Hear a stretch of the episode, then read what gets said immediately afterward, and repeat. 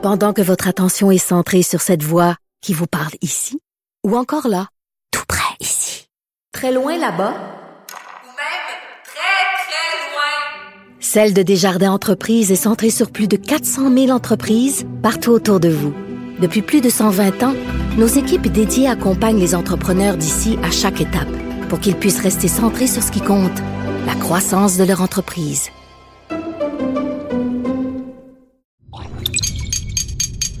Cube Radio.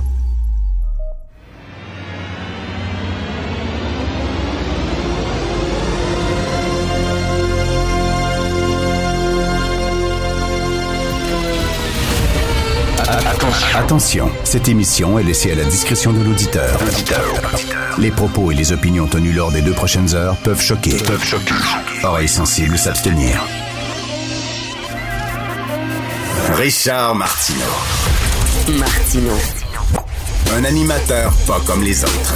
Richard Martineau. Cube Radio. Bonjour, merci d'écouter Cube Radio. Quel courage extraordinaire, quelle leçon incroyable de résistance, de résilience, de courage, de détermination lorsqu'on voit ce petit peuple-là en Ukraine.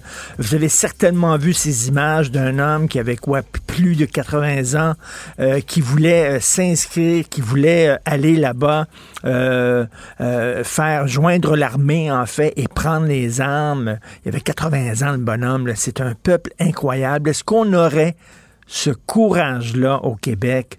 Vous connaissez ma réponse, bien sûr que non.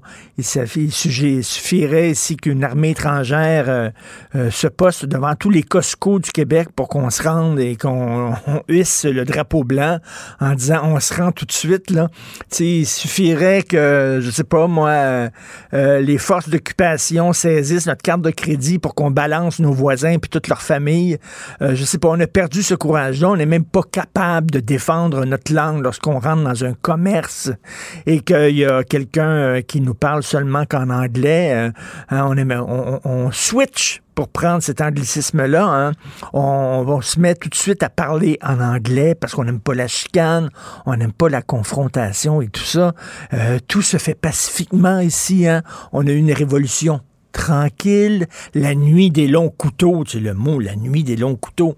Alors, ça, ça vient euh, d'un épisode en, en Allemagne. La nuit des longs couteaux, c'est lorsque euh, Hitler a décidé de se débarrasser des SE. Euh, les SE qui étaient un peu comme ses gardes du corps. Alors, il y a les SA, pardon. Et là, il a décidé, euh, il y avait les SS, il y avait les SA. Il a décidé de se débarrasser des SA. Donc, il a envoyé euh, plusieurs SA euh, au, au mur, au, au- se faire fusiller. Il a tué le chef des SA. On appelait ça la nuit des longs couteaux, un règlement compte sanglant. Et là, on utilise ça au Canada pour parler, bien sûr, des tractations concernant euh, la Constitution, Québec qui n'a pas signé, euh, René Lévesque qui dormait dans un hôtel à Hull pendant que les autres premiers ministres provinciaux euh, s'entendaient pour un projet de Constitution, etc., dans le dos de René Lévesque, et on appelait ça la nuit des longs couteaux. Tu sais, quand tu penses à ça, ça fait, oh mon Dieu, c'est presque militaire, c'est presque, tu vois du sang, etc. Non, la nuit des longs couteaux, ça s'est déroulé dans une cuisine climatisée d'un centre de conférence d'Ottawa euh, qui était situé juste en face de l'hôtel Laurier. Alors, tu sais, ici au Québec, au Canada, on pense qu'on peut régler des conflits avec des commissions tripartites, avec des tables de concertation et tout ça. On a perdu totalement euh, cette tradition-là, là, cette volonté de, de, nous battre. faut dire que la guerre ne fait pas partie de notre mémoire, beaucoup ne fait pas partie de notre histoire. Vous allez en Europe, vous allez à Paris, euh, il y a des, à tous les 100 pas, il y a des plaques disant ici, il y a eu des des enfants ont été... euh, emprisonnés, enfermés par des nazis, arrêtés par des nazis, envoyés dans des camps de concentration. Euh, il y a eu des résistants qui ont été fusillés sur ce mur-là. D'ailleurs, on voit l'impact des obus, on voit l'impact des balles sur les murs. La guerre, elle est présente partout en Europe. Vous pouvez aller visiter des anciens camps de concentration. Vous allez à Rome, moi, ça m'avait marqué. Il y avait des faux, des bas-reliefs sur certains bâtiments rendant hommage au régime de Mussolini euh, qui n'ont pas été enlevés, qui restent là. Hein, comme une marque, un, un signe euh, de l'histoire de Rome. Ça fait partie de l'histoire d'Italie. Donc, c'est présent, la guerre là-bas, mais nous, non. Euh, ab- absolument pas. Donc, on voit la résistance de ces gens-là et c'est vraiment incroyable. Je ne sais pas si on pourrait avoir ce courage-là. Vous savez, il y a quelques années, il y a, euh, il y a un philosophe français qui est oublié maintenant, qui s'appelait André Glucksmann, qui était un philosophe très important. Il, il faisait partie de la, mouvance des nouveaux philosophes en France. Euh, lui, c'est un ancien trotskiste qui était de- devenu maintenant beaucoup plus à droite, euh, qui se battait contre le régime communiste. Glucksmann, il n'y a plus personne qui lit les livres d'André Glucksmann. Mais Glucksmann avait publié un, un essai qui m'avait, moi, assez, euh, assez impressionné dans ma jeunesse, qui s'intitulait Le onzième commandement. Euh, je ne sais pas si ça peut encore se trouver dans les bibliothèques, le onzième commandement. Et euh, en fait, son onzième commandement, c'est rien de ce qui est inhumain ne doit nous être étranger. Et Glucksmann disait, ce qu'il faut, là, ce n'est pas faire le bien. Ça donne rien de faire le bien. Ce qu'il faut, c'est amoindrir le mal. Ça me fait penser à la fameuse phrase d'Albert Camus lorsqu'il a reçu son prix Nobel en Suède. Il avait dit euh, La mission de ma génération, ce n'est pas euh, de, de, de, de construire le monde, de reconstruire le monde, c'est d'empêcher qu'il ne se défasse. C'est une très, très belle phrase. Alors, Glucksmann disait euh, Le bien peut tuer. Donc, ce qu'il faut, ce n'est pas vouloir faire le bien, c'est amoindrir le mal. Et ce qu'il disait dans son essai, c'est que oui, la bombe nucléaire, ça fait peur à tout le monde, c'est dégueulasse, mais sauf que ça fonctionne comme arme de dissuasion. Ça fonctionne, c'est pas joli, c'est dégueulasse. On peut euh, faire sauter la planète euh, 30 fois si on veut avec tout l'arsenal militaire qu'on a, mais il disait quand même, reste que ça fonctionne parce que ça empêche maintenant des guerres de devenir vraiment mondiales. Et je pose la question, effectivement, s'il n'y avait pas la dissuasion nucléaire, si on n'avait pas peur que euh, euh, Poutine euh, pèse sur le piton, euh, ça, ça se transformerait peut-être en conflit mondial. Il y aurait une intervention militaire euh, de l'Occident. Euh, la Russie euh, sais, renchérirait et ça se développerait en fait en guerre mondiale. Mais là, on a tellement peur des conflits nucléaires que ça reste un conflit régional qui est limité dans une certaine région. Et Glucksmann, s'il était vivant, il est mort il y a quelques années, dirait, ben regardez, c'est la preuve que la situation nucléaire, bien que ça soit épouvantable, l'arme nucléaire, mais quand même, ça nous empêche euh, de, de, de, de faire des dérapages et que des conflits régionaux ne se transforment en conflits mondiaux. Je pose la question, là, mais c'est, c'est quand même euh, assez intéressant. Mais bref, c'est hallucinant ce qui se passe là-bas. Et euh, Alexandre, est-ce que tu peux me parler de ton micro? Est-ce que tu peux me parler de ton micro, Alexandre? Parce que Alexandre Moranville-Wallet, qui est notre collaborateur ici, recherchiste à l'émission, tout ça, il me, il me racontait une histoire concernant la Russie. C'est une anecdote, mais que j'ai trouvée assez savoureuse. Alors, écoute, tu as une bouteille de vodka russe chez toi. Parle-moi de ça, Alexandre. Oui, j'ai effectivement une bouteille euh, assez spéciale hein, que vous trouverez pas sur les tablettes de la SAQ. Vous l'auriez pas trouvé avant que les produits russes euh, en soient écartés. Mais euh, c'est une bouteille qui vient de la ville de Qui est une ville qui est connue entre autres pour son usine de Kalachnikov, les AK-47. hein. C'est là où c'est né. L'arme la plus euh, manufacturée dans le monde. En tout cas, il y a un musée là-bas. Et Attends minute, le musée de la Kalachnikov? euh, le musée de la Kalachnikov, tout à fait. euh, en l'honneur de. C'est, c'est l'arme la plus manufacturée dans le monde entier, hein, depuis des décennies déjà. Facile à créer, à construire, extrêmement facile d'entretien. Ça s'enraye presque jamais. Ça tire un nombre de balles extrêmement rapide pour tuer le plus de gens le plus rapidement possible, ce qui est l'objectif de ce genre d'arme-là. Mais. Il y a euh, un musée, donc. il y a un musée et ils vendent. Ben, il y a une distillerie également qui fait une vodka russe qui est. euh, J'ai pas eu l'occasion de la goûter encore. Ma bouteille n'est pas ouverte, mais qui euh, est considérée comme une des très très bonnes vodka russes. Euh, la Kalachnikov vodka. Et euh, cette vodka-là vient dans une bouteille en forme de AK-47, Non. toute euh, transparent. Donc, euh, en vitre, toute cette bouteille-là, c'est vraiment un fusil en tant que tel. Ça vient dans une belle grosse boîte et des verres de shooter avec des balles réelles de Kalachnikov dans les verres. Voilà. Non.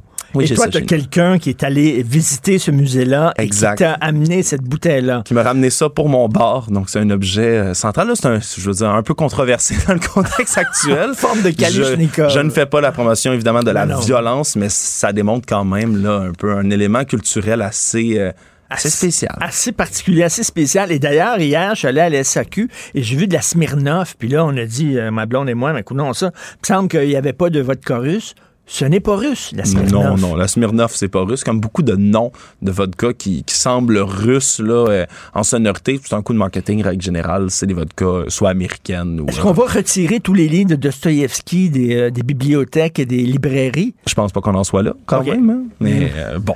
Écoute, je veux que tu m'envoies une photo de ta bouteille de Kalachnikov. Euh, Je vais t'envoyer une photo sans faute. Puis Richard, j'en profite pour te dire également, là, je fais ça extrêmement rapidement, mais que euh, la propagande russe trouve un écho extraordinaire, selon mes observations, dans les groupes anti-mesures sanitaires, hein, les, les groupes, entre autres, là, de convoi de la liberté et autres, parce que c'est une narrative hein, qui semble... on- Il y a le doute systématique. hein. on veut Oui. toujours penser que ce que nous présentent les médias, ce n'est pas la vérité. Il faut penser le contraire. Alors, ben, il y a beaucoup de, de ces euh, apprentis conspirationnistes-là qui commencent à, à douter de la véracité, qui se disent tout d'un coup, dans le fond, que c'est la Russie qui est dans, dans le droit chemin. C'est eux qui ont été attaqués et qu'il y a vraiment des nazis en Ukraine. C'est sûrement vrai si les médias nous disent Bon. que c'est faux. Bon, ça y est. Maintenant, Voilà. les théories du complot, bien sûr, parce que c'est notre spécialiste des théories du complot, Alexandre. Merci beaucoup, Alexandre. Salut. Salut. Alors, on va aller maintenant tout de suite discuter avec euh, Jean-François Lisée et Thomas Mulcair. Jean-François Lisée. On va juste dire qu'on est d'accord. Thomas Mulcair. Je te donne 100% raison. La rencontre. C'est vraiment une gaffe majeure. Tu viens de changer de position. Ce qui est bon pour Pitou est bon pour Minou. La rencontre. Lisée. Mulcair. Alors, euh, Jean-François et Thomas, Thomas, euh, on vient d'entendre justement Alexandre Moranville-Wallet euh, qui dit que, bon, il y a des théories du complot en disant que les Russes ont raison, effectivement. Et moi, je vois passer aussi sur les médias sociaux, euh, c'était de la provocation de vouloir installer l'OTAN au pied même de la Russie. On savait bien que la Russie allait, euh, bien sûr, pas laisser passer ça et allait réagir. Qu'est-ce que tu penses de ce discours-là, Thomas, en disant que euh, on, on est peut-être on a peut-être péché par angélisme en disant ben là on va demander à l'Ukraine de faire partie de l'OTAN puis Poutine va accepter ça de façon tout à fait euh, pacifique. on dit que la vérité, c'est la première victime en temps de guerre, puis on est en train de le, le vivre. Mais quand on voit les gens font- faire la queue pour des machines de distribution de billets devant les banques à Moscou et que tout est fermé, ça, c'est pas une invention. Pour ce qui est de l'Ukraine, c'est vrai que ce sont des discussions qui ont été reportées au canon grec après la chute de l'Union soviétique. C'est-à-dire qu'il fallait prévoir qu'une fois que le régime de Pantin in- installé par, Mo- par Moscou à Kiev tombe, que la question de la Crimée allait être sur la table. La Crimée était l'endroit où se trouvaient les deux plus importantes bases navales de la Russie. Il n'allait pas laisser l'Ukraine, nouvellement, réellement indépendante cette fois-ci, décider quoi faire ou pas avec la Crimée. L'attaque, il y a huit ans, était contre toutes les règles de droit international, mais c'était prévisible. C'était des bouts qui n'avaient jamais été discutés ouvertement et intelligemment. La question de savoir les deux parties dans le Donbass, ces deux parties petites relativement à, l'ensemble du pays dans l'est de l'Ukraine, est-ce que ça fait partie d'une discussion qui aurait dû avoir lieu? Oui, parce qu'on se ferme les yeux là-dessus depuis huit ans. Donc oui, la personne qui dit il y a des bouts où on était, c'était de l'aveuglement volontaire pour des questions qui avaient besoin d'être discutées, c'est vrai. Mais si ça devient un prétexte pour justifier une attaque ouverte contre un pays indépendant, c'est là où l'argument Ben tombe. oui. Euh, Jean-François, bon, il y a eu des sanctions économiques, mais là, on envoie aussi des armes. On arme euh, les Ukrainiens et il y a des armes létales canadiennes qui se retrouvent là-bas en Ukraine. Oui, enfin, là, tu te souviens, euh, j'avais fait la blague que le Canada va, va employer un conteneur de bazooka et euh, l'armée ukrainienne avait vu que c'était de la gomme ballon. Ben, maintenant, ça va être des bazookas et puis c'est bien, c'est bien que ce soit le cas. Puis j'aurais aimé ça qu'ils les envoient avant parce qu'on savait Eh oui. qu'on euh, aurait besoin de, de, de résister. Et je vais revenir à la discussion précédente parce qu'elle est importante. on dit on aurait dû mieux prévoir l'attitude du bully. Oui. Hein? Bon, alors, ça, c'est si le bully n'existait pas, il n'y en aurait pas de problème. Alors, c'est juste la, la question de gérer le bully. Et pourquoi est-ce que c'était si compliqué? Parce qu'il y a même eu un moment, après la chute du mur de Berlin, pendant que Yeltsin dirigeait la Russie, où on s'est dit, ben, peut-être que même la Russie pourrait être membre de l'OTAN. Et comme ça, tout le monde serait dans la même alliance stratégique au cas où il y ait, je sais pas, des terroristes ou un État, un État voyou. Bon. Mais une des raisons pour lesquelles ça s'est pas fait, c'est que les pays de l'Europe de l'Est, nouvellement indépendants, ils venaient de sortir de 50 ans de répression brutale soviétique. Et ils voulaient pas que les Russes soient euh, co-directeurs du bouclier de sécurité. Alors donc, on est dans un cas où des pays qui ont été opprimés par les Russes ne voulaient pas euh, euh, donner, déléguer une partie de leur sécurité aux Russes.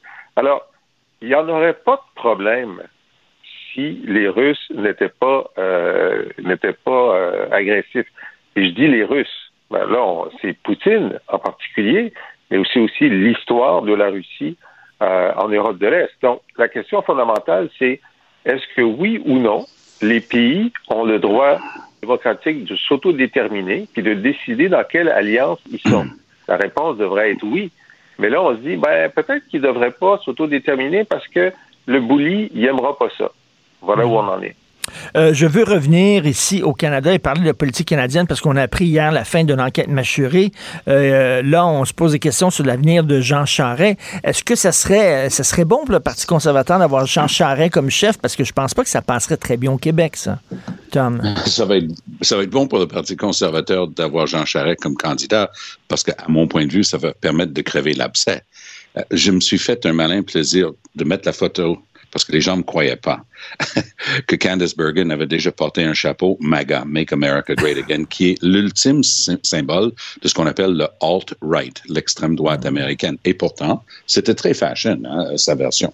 Mais elle portait un chapeau MAGA. Donc, ça, c'est l'incarnation de la, de la mouture actuelle du Parti conservateur ça va être une bataille pour l'âme de ce parti-là. Puis je me permets de dire d'emblée, c'est pas parce que le projet Machuré n'a pas donné lieu à des accusations criminelles, parce que toute la, la décision hier veut tout simplement dire qu'aux yeux des experts, il n'y avait pas une preuve hors de tout doute raisonnable sur chaque élément de l'infraction. Soit. Ça a pris huit ans pour avoir ça. Très bien mais ça permet pas à Charest de dire qu'il ne traîne aucune casserole de son temps au pouvoir. Hmm. Et ça, ça n'empêche pas ses adversaires de soulever ces casseroles-là, dire ça fait un petit peu de bruit en arrière de votre parade, Monsieur Charest. Donc tout ça, ça va être sur la table et ça va être argumenté et présenté. Jenny Byrne va présider à la campagne de Pierre Poilievre. Je connais bien Jenny Byrne, je fais souvent de la radio avec elle au Canada anglais et, de la télé. Est-ce que je peux te dire que c'est quelqu'un de coriace? C'est elle qui a dirigé les campagnes électorales de Stephen Harper. Puis je te promets, vous allez voir une bataille pour l'âme de, de, ce parti-là et il n'y a rien de garanti d'avance. Jean-François. Ben, effectivement, mais ça, ça si si l'enquête avait euh, continué pendant euh, la course euh, conservatrice, bon, d'abord, il aurait fallu savoir si les règles de la course avaient indiqué que ben, tu peux pas être candidat si tu, si tu fais l'objet d'une enquête policière, ce qui était une disposition qui existait à la course antérieure. Alors, maintenant que l'enquête est terminée, évidemment, même si cette disposition-là est dans les règles de la course, ce n'est plus un problème pour M. Charret. Et Tom a raison que Polièvre et compagnie vont continuer de parler des allégations, euh, du fait que le Parti libéral a quand même remboursé un demi-million de dollars euh, au DGEQ à cause de, de contributions présumées illégales, etc. Tout ça est vrai. Mais la, la fin de l'enquête euh, rend l'ensemble de ces arguments-là beaucoup moins prégnants que si l'enquête faisait euh, toujours, euh, toujours son œuvre. Alors, pour, pour, pour Charest, c'est comme si on lui avait enlevé un sabot de Denver. Hmm. Il lui reste des cailloux dans son soulier, mais il, il va avoir le pas beaucoup mais, plus léger. Bon, mais, mais pour, bon. pour, gagner les, les, prochaines élections, les conservateurs doivent convaincre les Québécois et de se présenter avec Charest au bâton. Est-ce que c'est c'est bon, ça? Je pense pas que les il y, Québécois... Il y a quelque chose d'hallucinant qui se passe, et ça, ça m'étonne toujours. Beaucoup des jeunes libéraux du Québec, qui sont les mêmes forces vives lors des campagnes de Justin Trudeau, sont en train, sur les réseaux sociaux, de s'unir de se rassembler, de se donner des high five à l'idée de l'arrivée de Jean Charest comme chef des conservateurs. Alors ça, ça va brouiller les cartes parce que ça, c'est les forces vives. Ça, c'est les, les bottes sur le, le terrain là, lors d'une campagne électorale. C'est cette jeune génération-là. Ils aiment Charest. Et il y en Ah a oui. beaucoup. Et c'est étonnant, Oui. mais j'étais en contact avec eux autres, puis je regardais ce qu'ils s'écrivaient, puis j'en connais. Et je me suis dit, oh boy, ça c'est une bonne partie de ce qui était là pour la vague orange avec Jack, une bonne partie de ce qui était là jadis avec Charest au provincial. Là, ils avaient tous tourné vers Trudeau, jeune chef, machin truc. Ben, Trudeau est dans la cinquantaine. Le, le- le temps n'est pas généreux avec, avec son, son mandat, l'analyse qu'on fait de, de Trudeau. De- Demande à quelqu'un, qu'est-ce que Trudeau a fait là? Il est dans sa septième année. Les gens vont dire, ben, il a légalisé le pot, puis tu vas regarder ton ami, tu vas dire, et après? Ça va être, euh, euh, euh. Je m'en- ça. je m'en souviens pas, je m'en souviens pas, mais j'ai faim. Mais, euh,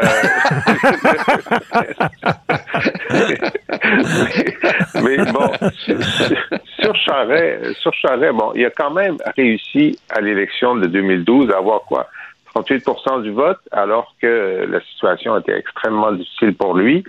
Euh, ça veut dire qu'il n'y a pas une majorité de Québécois qui vont être contents que Charest se présente. là.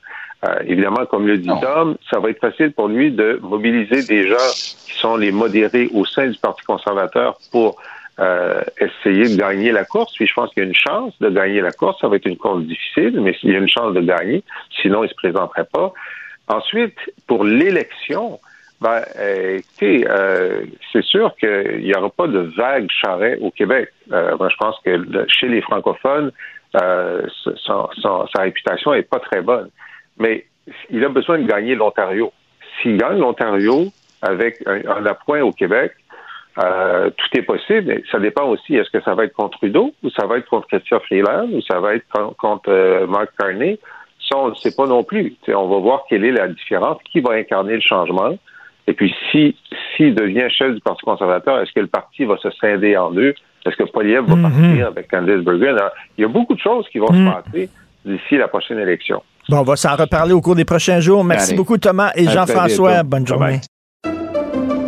Pendant que votre attention est centrée sur vos urgences du matin, vos réunions d'affaires du midi, votre retour à la maison ou votre emploi du soir, celle de Desjardins Entreprises est centrée sur plus de 400 000 entreprises à toute heure du jour. Grâce à notre connaissance des secteurs d'activité et à notre accompagnement spécialisé, nous aidons les entrepreneurs à relever chaque défi pour qu'ils puissent rester centrés sur ce qui compte, le développement de leur entreprise. Martineau, il n'y a pas le temps pour la controverse. Il a jamais coulé l'eau sous les ponts. C'est lui qui la verse. Vous écoutez. Cube, Cube Radio. Cube Radio. Autrement dit, Cube Radio. Cube Radio. En direct à LCN. On rejoint Richard Martineau à Cube Radio. Salut Richard. Salut, Jean-François. On a parlé de David contre Goliath. C'est sûr que ce petit, cette petite nation de l'Ukraine qui tient tête euh, au rouleau compresseur russe présentement, ça t'a amené une analogie, toi? Écoute, Jean-François, quand même, le, quel courage, quelle résilience. Ça me fait penser, tu te souviens, la guerre en Syrie, les Kurdes. Les Kurdes, un petit Ouais. peuple pauvre, déshérité. Écoute, ils n'ont même pas de territoire à eux, les Kurdes, qui se battaient avec courage contre l'État islamique. Et euh, souviens-toi de ces soldats, hein, les militaires, les femmes militaires kurdes qui prenaient des mitraillettes et qui allaient se battre courageusement. C'était incroyable. Et là, on voit l'Ukraine, on se demande, est-ce qu'on aurait ce courage-là au Québec là, pour se défendre? Ma réponse, c'est non. Écoute, une armée étrangère là, prend possession des Costco, là, puis on se rend demain matin avec le drapeau blanc, c'est sûr et certain. Mais de voir les Ukrainiens se battre comme ça. Et dans le Devoir, aujourd'hui, il y, a un- il y a un journaliste du Devoir qui, euh, qui dit, ben, c'est deux types d'hommes qui sont confrontés. Et effectivement, écoute, d'un côté, tu as Vladimir Poutine, tu sais, qui aime ça se faire photographier en chest, En torse chest, nu, oui. sur son cheval, tu sais. On l'imagine passant ses journées, le torse nu, huilé, se contemplant les biceps dans son miroir, là, tu sais. C'est le genre de gars là, qui était le bully à l'école, qui intimidait tout le monde, qui harcelait tout le monde, qui a un gros char, puis qui fait... Ça, c'est euh, Vladimir Poutine qui en met beaucoup, qui roule des mécaniques. Et de l'autre côté, t'as M. Zelensky, un ancien comédien, un petit comique, aucune expérience en politique, aucune expérience, bien sûr, en organisation militaire. Le gars jouait le rôle d'un professeur qui devenait président de l'Ukraine. Il s'est présenté comme ça aux élections. Il a gagné les doigts dans le nez. Et là, maintenant, il se retrouve. Et là, il tient tête à cette bête-là. Et tu regardes ça, c'est vrai, c'est deux types d'hommes, là. Tu sais, le, le gros macho qui roule des mécaniques, puis avec un gros arsenal Ouais. nucléaire, puis moi, j'ai le doigt sur le bouton et tout ça. Et de voir ce, ce petit comique-là, on le voit là, là. Quel être fascinant, formidable. Et euh, vraiment, là, je, je pense que tout le monde autour de la planète, on regarde les Ukrainiens et on dit Wow, c'est quelque chose. Ouais. On- ce qu'on dit en anglais, Euh, quel- l'underdog, là, c'est le- celui-là qu'on Ouais, ouais, on mettrait, on miserait pas 2 dollars sur lui, puis finalement, il est en train de mettre euh, l'autre euh, à genoux. Ah ouais, de- en tout cas de ralentir. Je pense que Poutine pensait que ce serait euh, une partie de plaisir là, conquérait le- l'Ukraine rapidement. C'est plus compliqué qu'il pensait. Mais quand même, quel destin improbable. Le gars est comédien il y a une couple d'années et là se ramasse président d'un pays en guerre contre la Russie quelques années après. Des fois, des fois c'est le fun ça, de là. voir dans une classe là, le petit euh, meg à lunettes là, qui euh, donne un Ouais. bon coup de poing au grand tarlet dans le fond de la classe. Là. OK? Des fois, ça fait du bien. Par ailleurs, on vient chez nous, euh, l'enquête Machuré, on en a tellement parlé, ça a duré presque huit ans. Finalement, on a dit, on oublie ça, euh, on portera pas d'accusation, on arrête l'enquête. Tu penses, toi, que le système judiciaire avait peut-être les yeux plus grands que la panse? Ben écoute, je pense qu'on a mâché ce dossier-là, justement, puis on pouvait pas l'avaler, parce que vraiment, le système de justice, là, c'est un petit système digestif. On le sait qu'il est très engorgé. Et là, Ouais. soudainement, ce système-là, avec un petit système digestif, voulait avaler un buffet complet, là, all you can eat, tout ce que vous pouvez manger. Là. Alors, euh, je pense que ça avait été, c'était indigeste un peu. Écoute, ce genre de, de dossier-là, ce genre d'enquête-là sur des corruptions, puis quand tu veux remonter jusqu'en haut et faire la preuve, ce, que- ce qui n'a pas été établi, il faut le dire, Non. faire la preuve que le gars d'en haut était au courant, participait et le savait, t'es mieux de te lever tôt en maudit. Parce que souvent, Ben, je comprends, c'est à peu près les enquêtes les plus difficiles à Ben, écoute. réaliser, Richard, les enquêtes de corruption. Il y a- ça laisse pas beaucoup de, de papier, ils remplissent pas beaucoup Ben, de paperasse. ben, c'est ces ça. gens-là. Ben voyons donc, c'est comme le gars d'en haut, là, si effectivement Mm. il trempe là-dedans, là, penses-tu qu'il va vraiment donner des ordres? Écrits? Penses-tu qu'il Mm. est protégé? Ces gens-là se protègent. Eux autres ne savent pas ce qui se passe. Ils n'ont aucune idée. C'est les gens en dessous d'eux qui organisent la patente. Et quand il y a des discussions, ben, il n'y a rien d'écrit, il n'y a aucune preuve. Écoute, et t'arrives avec des méga enquêtes comme ça, avec des milliers et des milliers et des milliers de pages de documents. Et là, tu as les avocats de la défense qui doivent passer à travers ça. Tu as un système qui est engorgé. C'était écrit dans le ciel que tout ça finirait finalement en eau de boudin, comme on dit. Là. Eh bien, c'est arrivé. Et là, mais M. Charret qui traînait ce boulet-là hein, d'une enquête, d'une commission d'enquête sur lui, maintenant, on a dit, viens ici, monsieur, venez ici, M. Charret. On lui a enlevé son boulet. Et là, il va pouvoir courir jusqu'à Ottawa pour devenir peut-être le prochain chef euh, des conservateurs, qui sait. Mais quand même, euh, écoute, c'était presque écrit dans le ciel. Ce genre de grande enquête-là, il va falloir revoir ça et découper ça en petits morceaux, là, parce qu'on peut Exact. pas avaler tout ça d'un seul coup. morceler ces enquêtes-là plutôt que d'en faire des méga enquêtes qui donnent lieu à des méga procès avec les résultats qu'on a vus dans les dernières années. Tout à fait. Hey Richard, passe une belle journée. Bonne journée tout le monde.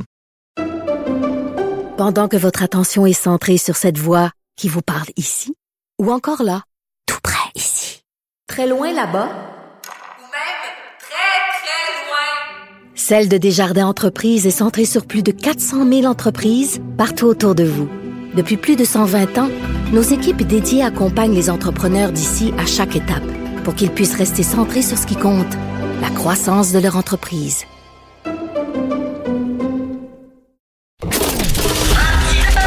Martino, souvent imité, mais jamais égalé. Vous écoutez Martino. Cube, Cube Radio.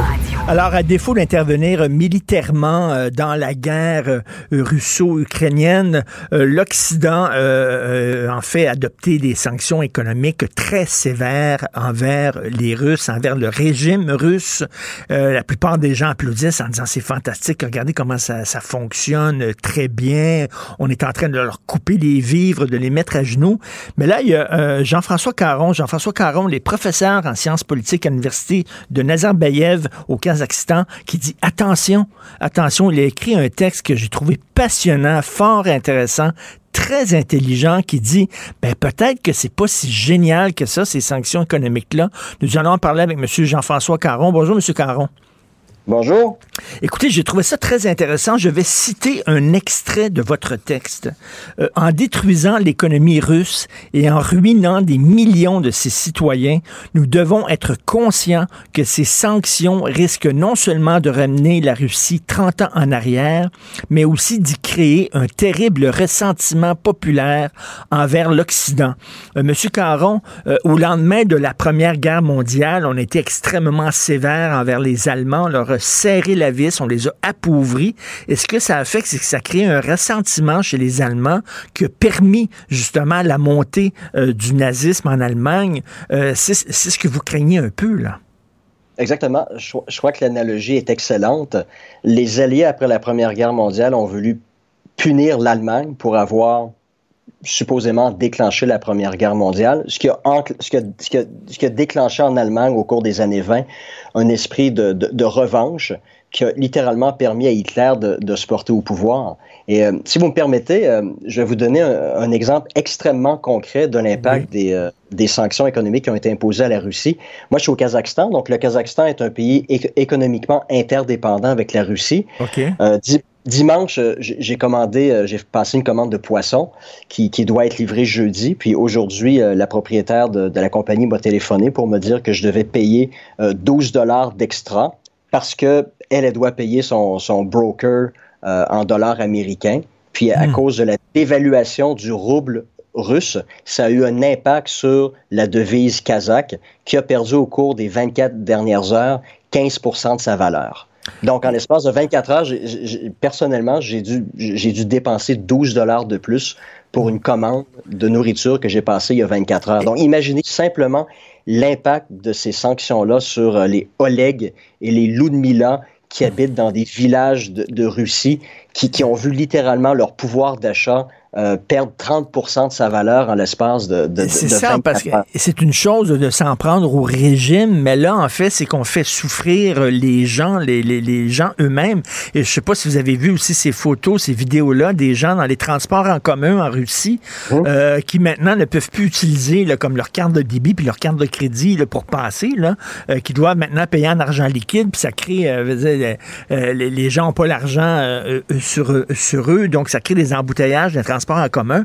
Et, et, et là, moi, j'ai lu un livre sur Poutine euh, récemment euh, qui s'appelle The New Tsar, le nouveau tsar, et qui oh. dit que lorsque euh, le régime est pointé du doigt, lorsque le régime subit des sanctions en Russie, les gens ont tendance à, à faire bloc autour de leurs dirigeants, même s'ils sont pas d'accord. Mais là, on voit justement qu'il y a des gens en Russie qui sont pas d'accord avec cette guerre-là, mais si on les emmerde beaucoup dans leur vie quotidienne, peut-être qu'ils vont dire, là, ben là, à un moment donné, là, peut-être que Poutine a raison de se tenir debout devant l'Occident. Oui, ben, écoutez, on, on, peut penser que le peuple russe va peut-être, ben, ces sanctions-là vont peut-être galvaniser le peuple russe dans son effort de guerre et sa, et sa volonté de vengeance. Peut-être que ça va amener un front commun de leur part euh, autour de, de, Vladimir Poutine. Bon, ça reste à voir parce que dans le passé, oui, à l'époque du communisme, le peuple russe était prêt à manger des pommes de terre trois fois par jour, mmh. mais c'était c'était pour le bien commun, c'était au, nom de, de, de l'idéal du communisme. Là, est-ce que les Russes vont être prêts à faire le même genre de sacrifice pour des individus qui ont, qui ont pillé les ressources de, de la Russie au cours des 20 dernières années, qui vivent dans des, euh, dans, dans des palais euh, sur le bord de la mer Noire? C'est une autre histoire. Mais le peuple russe a été habitué de souffrir au, au cours de son histoire, puis il y a, il y a matière à penser qu'ils vont être en mesure d'encaisser euh, le choc. Euh, mais le problème, c'est, imaginons que les sanctions mènent à l'effondrement du régime russe, au renversement de Vladimir Poutine, au final, vous allez, ces sanctions-là vont quand même mener à, la ruine, à la faillite de millions petits épargnants russes qui ont épargné au cours des 15-20 dernières années peut-être 5 000, 10 000 dollars, qui sont en train de voir là, tout cet argent-là disparaître en l'espace de 24 heures. Et maintenant, du jour au lendemain, l'Occident va débarquer en leur, euh, en leur demandant d'embrasser les, les, les, principes, les valeurs de la démocratie libérale. Euh, ici, je pense que peut-être que l'Occident, dans l'imposition de ces mesures-là, est en train de faire preuve d'un peu de pensée magique. Mm. Et, euh, et, et aussi un autre aspect, c'est sur le plan moral et je vais insister sur ce point-là, c'est dans la guerre, il y a un principe fondamental de discrimination. C'est peut-être le seul moment où on a le droit de discriminer les gens, le principe de discrimination fait en sorte que les gens qui ont engagé leur responsabilité personnelle dans le conflit, donc dans, dans, le cas présent, Vladimir Poutine, ses ministres, ses principaux généraux, les députés de la Douma qui ont, euh, qui ont euh, entériné le, la reconnaissance de l'indépendance des deux républiques autoproclamées d'Ukraine. Ces gens-là ont engagé leur responsabilité personnelle dans le conflit. Il est donc normal que ces gens-là soient ciblés par des sanctions. Mmh.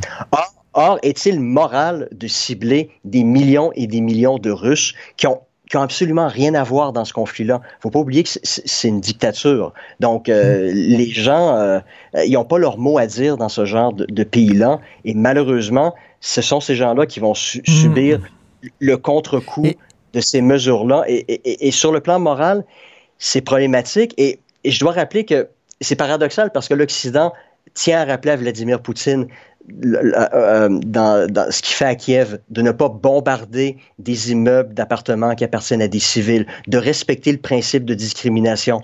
Or, en imposant ces sanctions-là, qui ont été décrites aujourd'hui par euh, Bruno Le Maire, le, le, ministre français des Finances, comme étant sous l'expression de guerre totale, euh, une expression qui, que je dois rappeler qui a été utilisée pour la première fois par Joseph Goebbels en, en 1943. Mm. Euh, guerre totale, c'est on ne fait plus de discrimination, on ne fait pas de quartier, et on a le droit de s'en prendre à, n'importe qui. C'est ça. Au lieu, au lieu de bombarder des civils, là, on leur coupe les vivres, on, leur, on, bombarde leur compte de banque finalement, et c'est un peu la même chose, c'est-à-dire que ce sont des, des victimes collatérales.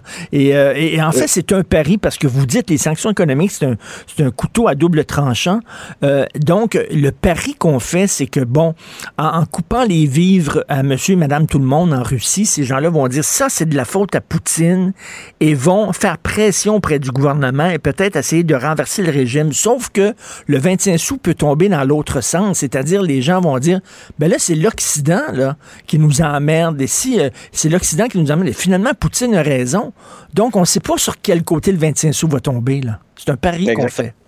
Exactement. Moi, euh, aujourd'hui, lorsque j'ai dû, j'ai dû payer le 12 dollars supplémentaire, ma, ma femme m'a fait le commentaire suivant. Euh, pourquoi est-ce que pourquoi est-ce que, pourquoi est-ce que je dois payer le prix des, euh, des de, de l'aventure ukrainienne de Poutine et, la, et, et des, euh, des, euh, des, mesures, des contre-mesures imposées par l'Occident, par Washington, puis par Bruxelles? Qu'est-ce que j'ai à voir là-dedans? Donc, vous avez, et je suis pas en Russie, là, je suis au Kazakhstan, mais vous avez une réaction comme ça de la part des gens qui se demandent pourquoi est-ce que je suis victime de ces mesures-là, en quoi est-ce que j'ai engagé ma responsabilité personnelle dans ce conflit-là? Et pourquoi est-ce que je suis visé principalement par ces, mesures-là? Parce que oui, effectivement, avec des sanctions économiques, on ne va pas tuer des gens directement avec une balle, comme ça peut être le cas à Kiev, mais au final, ça peut être le cas dans un mois, dans six semaines, si les gens se retrouvent littéralement devant rien parce que mm. Euh, comment est-ce que les, si les, les, prix augmentent de, de 15, 20, 30% puis les salaires n'augmentent pas en conséquence, comment est-ce que les gens vont être en mesure de se nourrir? Ben c'est exactement, exactement ce qui s'est passé en Allemagne euh, à la fin de la Première Guerre. C'est exactement ça. Et ce que vous dites aussi, c'est que c'est un, un, boomerang qu'on lance et qui risque de nous revenir en pleine face parce que euh, on a besoin de l'économie russe. Et s'il décide, lui, de répliquer avec des sanctions économiques aussi, euh, ça risque de nous faire mal à nous en Occident. Oui, juste pour vous donner quelques exemples, euh, 40% du gaz euh, européen en Europe, consommé en Europe, provient de la Russie. Euh, L'Union européenne exporte vers, euh, vers, la Russie 80, pour 80 milliards de biens. Euh, les investissements directs de l'Union européenne vers la Russie représentent 310 milliards en actions. et je vous donne l'exemple aussi de Londres, qui est appelé dans cette région-ci du monde où j'habite London Grad. Et ça c'est très représentatif de l'hypocrisie des Anglais, les investissements des kleptocrates russes en Grande-Bretagne et des autres kleptocrates d'Asie centrale représentent 27 milliards de livres sterling. Donc, on parle ici de, frais de scolarité de leurs enfants dans les grandes universités, Oxford, Cambridge mm. et compagnie, euh, dans les avoirs en immobilier. Or, les Russes sont, maintenant interdits de séjour en, Grande-Bretagne parce que les, vols russes sont maintenant interdits au-dessus de, de, de, dans l'espace de l'Union européenne. Donc, imaginez si la Russie décidait de couper les vannes de son gaz, de son pétrole, décidait aussi d'imposer des sanctions à l'Union européenne. Ça représentait, dans le cas de l'Allemagne, par exemple, une hausse de la facture de consommation d'électricité de deux, trois, quatre fois euh, des milliers et des milliers d'emplois mmh. qui seraient perdus euh, si la Russie imposait ces sanctions-là. Et, le problème, c'est que la Russie a quand même un plan B à sa disposition. Euh, la Chine, au cours des derniers jours, a manifesté son soutien à l'égard du Kremlin. Et oublions pas que la Chine est très énergivore. Tiède, un, soutien très tiède, là, en fait tiède, mais, mais quand même, les sanctions économiques ne seront pas imposées à l'égard de, mmh de la part de la Chine à l'égard de la Russie. Et la Chine est très énergivore, a besoin du pétrole russe. Euh, la Russie a aussi la capacité de vendre ses réserves d'or qui représentent à l'heure actuelle environ 130 milliards de dollars. Donc, euh, la Russie n'est pas à genoux. La Russie fait face à un gros défi, mais la Russie est capable de surmonter euh, les, les, les, problèmes qui sont liés à l'imposition de, de ces sanctions-là. Et elle a aussi la capacité de riposter et de faire aussi extrêmement mal à l'Union européenne. Donc, en ce moment, c'est très bien. Les, gens se donnent bonne conscience, euh, mm. cessent de consommer de la vodka russe et, se disent on fait, la, on, fait ce qui doit être fait. Mais dans deux, trois mois, si les gens en Europe, en Europe commencent à perdre leur emploi, si la facture de gaz commence à, doubler, à tripler, à quadrupler, est-ce que, est-ce que le, message européen va, va pas euh, commencer à changer graduellement? Et, mais mais ben, c'est un bon diagnostic. Vous posez d'excellentes questions. Cela dit, on fait quoi? On ne veut pas intervenir militairement parce qu'on craint l'escalade, on a peur euh, de Poutine. Et Bonjour, merci le, doigt sur le bouton. Euh, euh, on, fait quoi là, si on fait pas de sanctions économiques? Je pense que sur le plan politique, sur le plan moral, l'idée de sanctions économiques extrêmement ciblées contre les gens qui ont engagé leur hmm. responsabilité personnelle dans ce conflit-là doit s'appliquer, mais des sanctions qui visent à étouffer, détruire l'économie russe, c'est politiquement, moralement problématique. Et si l'Occident voulait vraiment venir en aide à l'Ukraine, donc on pourrait augmenter la contribution euh, militaire, donc leur envoyer davantage d'armes, mais aussi, comme le Danemark l'a annoncé très récemment, permettre aux membres des forces armées par exemple, les membres des Forces armées canadiennes, de mettre un terme momentanément à leur contrat d'engagement dans l'armée canadienne afin que ces gens-là puissent s'engager dans euh, ce qui vient d'être annoncé par Zelensky, une espèce de légion étrangère ukrainienne. Donc les gens, des, des professionnels, des soldats de métier pourraient se joindre à l'armée ukrainienne et combattre, parce qu'en ce moment, c'est ce que l'Ukraine a de besoin, des gens formés, des gens qui sont en mesure de, de, planifier une défense, mm. de penser à des, à, des mesures de comment passer à l'offensive, comment utiliser les armes aussi qui ont été fournies par l'Occident. Donc, c'est un moyen qui serait à la disposition à l'heure actuelle des pays occidentaux. Euh, et, le Danemark l'a annoncé et peut-être que d'autres pays vont, vont, suivre. Des brigades internationales, comme dans le temps de la, guerre civile en Espagne, où des gens d'un peu partout à travers le monde allaient euh, aider les républicains espagnols. Euh, Monsieur Jean-François Caron, ceux qui veulent lire votre excellent texte vont où pour le lire? vous allez sur le site de l'actualité. C'est la, version en ligne a été publiée hier. OK, Monsieur Jean-François Caron, merci beaucoup euh, pour euh, euh, cette vision des choses. Professeur de sciences politiques à l'Université de Nazarbayev au Kazakhstan et chercheur senior à l'Institut pour la paix et la diplomatie. Merci, bonne journée. Bon Merci, au revoir. Merci. Vous écoutez Martino. Vous venez de vous connecter en direct sur Cube Radio? Pas de stress. Tout est disponible en balado sur l'application ou le site cube.radio.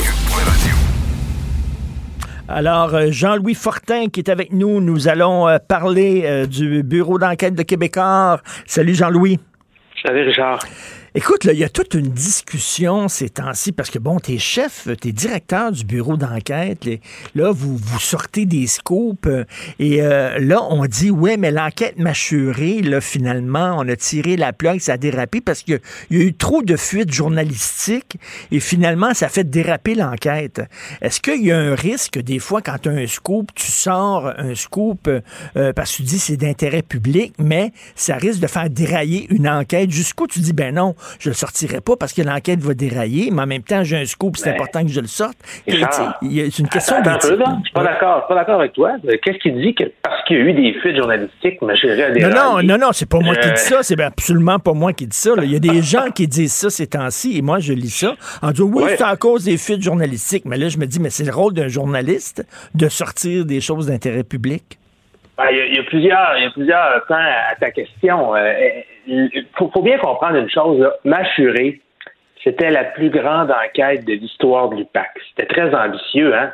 Quand on dit qu'il y a 300 témoins qui ont été rencontrés, selon ça, c'est le chiffre qui est officiellement annoncé par l'UPAC, mais je le trouve un peu conservateur. Euh, moi, je peux dire qu'il y a des, des dizaines, des centaines de milliers probablement de pages de documents qui ont été saisis, des dizaines d'enquêteurs qui ont travaillé là-dessus, puis on peut penser là, que ça a coûté des millions et des millions de dollars mâchurés, parce que pour une enquête qui a duré huit ans euh, de cette ampleur-là, on est, on est là, dans, dans plusieurs, plusieurs millions de dollars. Bref, quand le corps de police anticorruption au Québec euh, prend pour cible le parti politique qui est au pouvoir pendant 15 ans, quand l'UPAC euh, fouille dans les conversations, les passages à la frontière, les relations de l'ancien premier ministre Jean Charest, de son argentier Marc Bibot, de la directrice du financement du Parti libéral Violette Trépanier, quand donc tout l'appareil policier se met, prend pour cible des gens qui ont, qui ont dirigé le Québec, ni plus ni moins, pendant plus d'une décennie, Richard, je pense qu'il y a un intérêt public à parler de ça. Je pense que si les gens veulent pas savoir qui- que, euh, ce- ce- ces- informations-là, il faut se mettre des œillères. Alors, alors je, je pense que l'intérêt public est manifeste. Euh, ceci étant dit, euh, bon, les, les, les déboires de l'enquête mâchurée peuvent assurément s'expliquer, mais de là à dire que c'est parce qu'il y a eu euh, de l'information qui a été euh, apportée aux oreilles du public, là, que certains appellent des fuites. Je suis vraiment pas d'accord avec ça. Il y a d'autres choses qui peuvent expliquer pourquoi hier l'UPAC a annoncé qu'il fermait l'enquête après huit ans. Tout à fait. C'est un peu simpliste de dire c'est à cause des fuites journalistiques. Puis à un Ben, moment donné, c'est le rôle d'un journaliste de dire ben écoute, je trouve que ça, c'est d'intérêt public de savoir qu'il y a une enquête qui vise un ancien premier ministre. Je suis désolé, mais si ça, c'est pas d'intérêt public, qu'est-ce qu'il est? Ben, exactement ça. Bon, ce qui peut expliquer les, déboires de mâchurée, c'est plusieurs choses. Euh, là, on parle ici du code criminel. Ça, c'est bien important là, euh, de, de spécifier. Je pense que personne, puis je t'en parlais un peu hier à chaud quand on a reçu la nouvelle de, de- de- de l'abandon de mâchurée, mais je pense a personne au Québec qui peut nier qu'il y a eu du financement illégal. Hein? Non seulement au Parti libéral, mais aussi à l'époque au Parti québécois par l'ADQ. là. Ça a été démontré. Il y a eu des dizaines de témoins qui publiquement ont pris la parole pour l'affirmer. Euh, C'est-à-dire que, bon, mais les financements politiques au Québec, c'était juste permis euh, de- de- par des dons individuels. Donc, euh, un, individu qui peut donner, mais pas une entreprise. Et donc, on sait, on sait que le système a été perverti comme ça pendant des années. Mais ça, le, le financement illégal, c'est une loi électorale, c'est pas le code criminel. À partir du moment où Machuré a été lancé, là, ce qu'on voulait, c'était euh, possiblement voir s'il y avait eu des gens qui avaient monnayé des décisions politiques, monnayé de l'influence en échange d'argent. Par exemple, ben, tu me donnes ton enveloppe de 20 000 puis moi, je vais m'arranger pour que tu aies le contrat. Ou tu me donnes la même enveloppe de 20 000 puis tu veux rencontrer le premier ministre, ben, je vais m'arranger pour que tu aies la rencontre, que tu aies de l'attention, puis que ton projet puisse passer en haut lieu. Est-ce qu'il y avait eu ce genre d'infraction-là, objectivement beaucoup plus grave, qui mérite que tu te fasses passer une note, puis que tu ailles éventuellement un, un- un dossier judiciaire, puis peut-être faire de la prison? Et la réponse, après huit ans d'enquête, c'est que les policiers ont considéré qu'il n'y avait pas assez d'éléments pour se présenter devant un juge et un jury et prouver hors de tout doute que ces Ben, c'est parce que tout a- ça, tout ça, c'est des ententes verbales, c'est des poignées de main, c'est des clins d'œil. Il n'y a rien d'écrit là-dedans. Il n'y a aucune trace papier, là, tu sais. Ben, tu sais, si tu rencontres quelqu'un euh, dans, dans, dans, attablé dans un restaurant, euh, puis là, vous parlait à voix basse, puis hey, arrange-toi donc l'année prochaine, là, ça nous prendrait 100 000 ou 150 000 de ta compagnie, puis en retour, tu sais, et tu vas voir, euh, quand tu vas venir rencontrer tel ministre, euh, je vais m'arranger pour que vous soyez seul à seul, que vous puissiez discuter. Ben oui. Ça laisse pas de sais, Ben ça- non. ça- et et c'est ce qui a été allégué par de nombreux, des dizaines de témoins là, dans l'enquête Machéré, entre autres. Est-ce que tu peux te présenter devant un juge pour obtenir des condamnations criminelles avec ça? Il semble que la conclusion à laquelle Mm. la police soit arrivée, c'est non. Écoute, euh, Jean-Louis, tu signes euh, deux, euh, ben, toi et ton confrère Vincent euh, vous signez un texte justement sur l'enquête mâchurée. Et là, il y a, il y a un petit aparté que je trouve fort intéressant. L'UPAC et le sens du timing. C'est tellement bon. Alors, depuis des décisions de l'UPAC qui sont tombées, tiens, un bizarre sens du timing. Et là, arrestation de l'ex-vice-première ministre Nathalie Normando le jour du dépôt du budget à l'Assemblée nationale. Pas la veille, pas le lendemain, le jour même. Démission du commissaire Robert Lafrenière, le jour de l'élection provinciale. Pas la veille, pas le lendemain, le jour même. Et là, l'annonce de la fin de l'enquête mâchurée, juste comme Jean Charest est en train de décider son avenir politique. Qu'est-ce que tu laisses sous-entendre par euh, cet, cet aparté-là?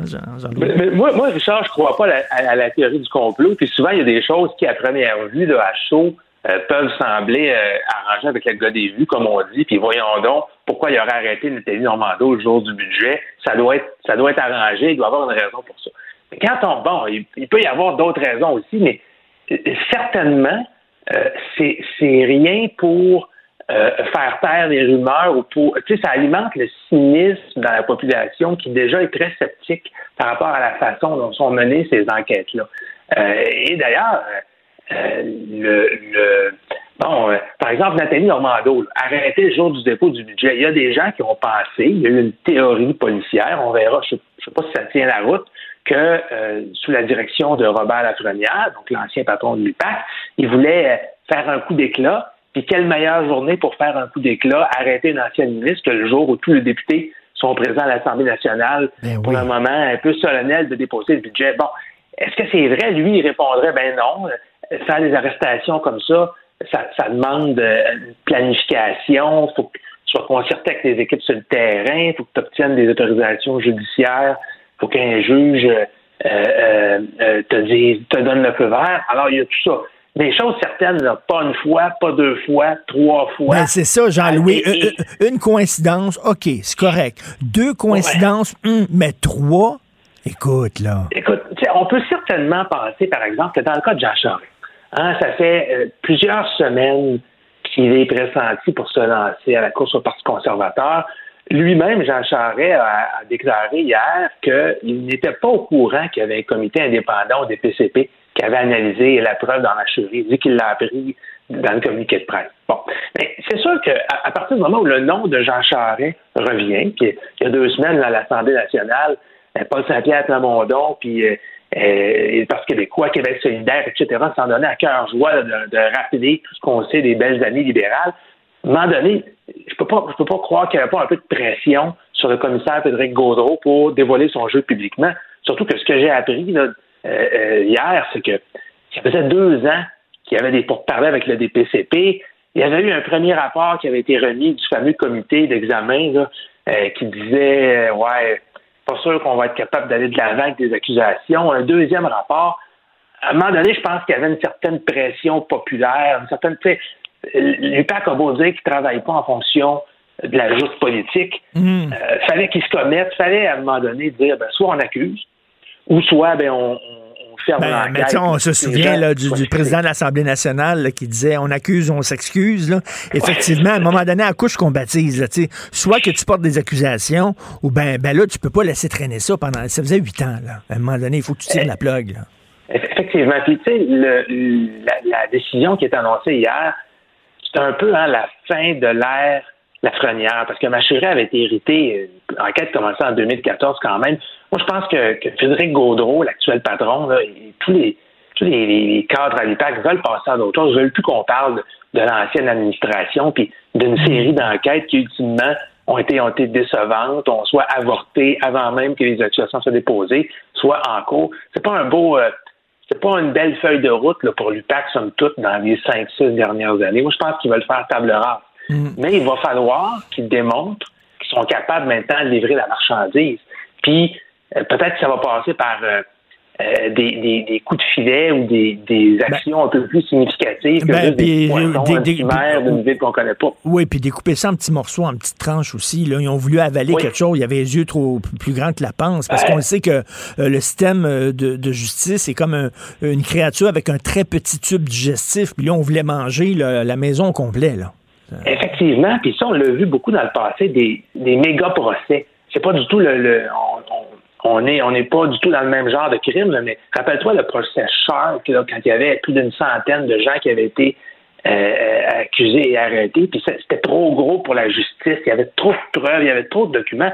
Quand on regarde ce qui est en train de se passer avec Machuré, on peut, euh, bon, euh, ça, ça nous rappelle des mauvais souvenirs. mais Tu sais, quand tu arrives puis tu déposes une preuve aussi abondante, il y a des risques de s'empêtrer pendant des années avec le système judiciaire.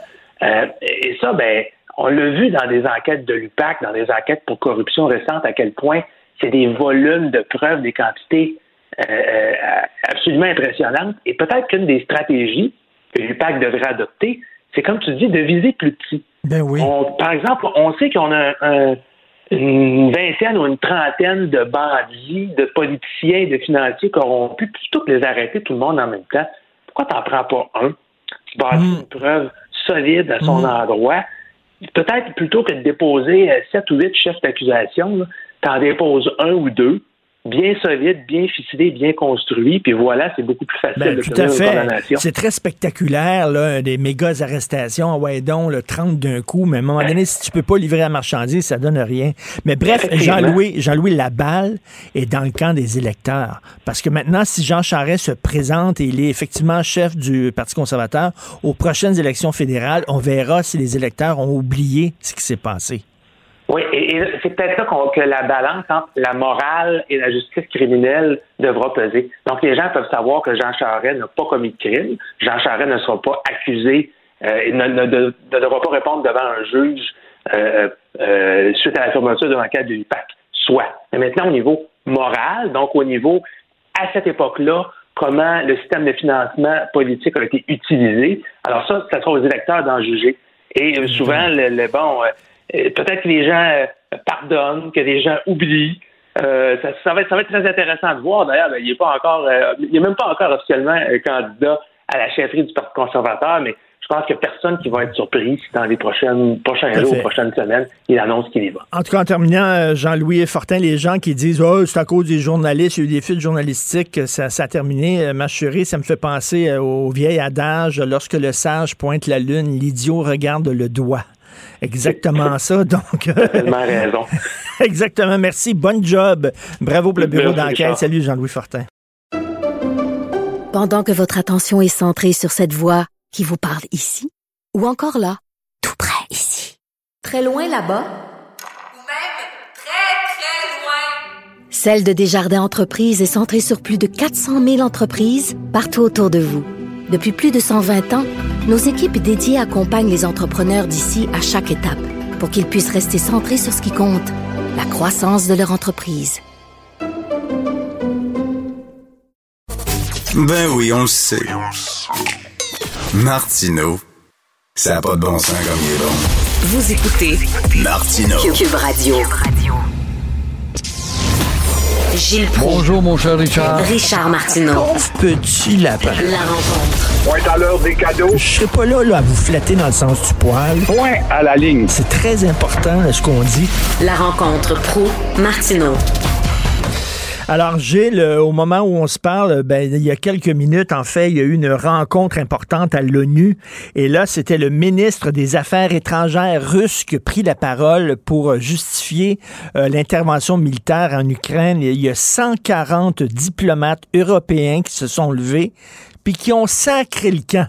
C'est quelque chose, allez voir ça sur YouTube, là. 140 personnes, ils se sont tous levés puis ils ont parti en disant, il parlera tout seul dans la salle. Donc, C'est pas des farces, la vapeur est vraiment renversée, là, n'y a Oui. pas de doute. Euh, ça achève, peut-être que ça achève le poids de la Russie avec son convoi de 60 kilomètres de long. Va-t-il sceller le sort de l'Ukraine? Pas tout à fait. Je ne saurais le dire, mais ce que je sais, c'est que le temps soigne bien des mots. Et avec le temps, cet exemple-là que tu donnes, il est lourd, là. Ben, Poutine devra vivre aussi avec le fait que l'Europe, son gros client, l'Europe, la France et l'Allemagne, l'Italie notamment, bon, vont, ou se dissocient, à- à ne l'appuient plus. Alors on voit que le temps change les choses. Il doit voir aussi que son ami, la Chine, n'est plus aussi enthousiaste qu'elle ne l'était à renforcer l'alliance Pékin-Moscou. Le temps joue. Alors le temps nous dira si Poutine n'a pas joué sa dernière carte, va-t-il goûter à la médecine de Gorbatchev?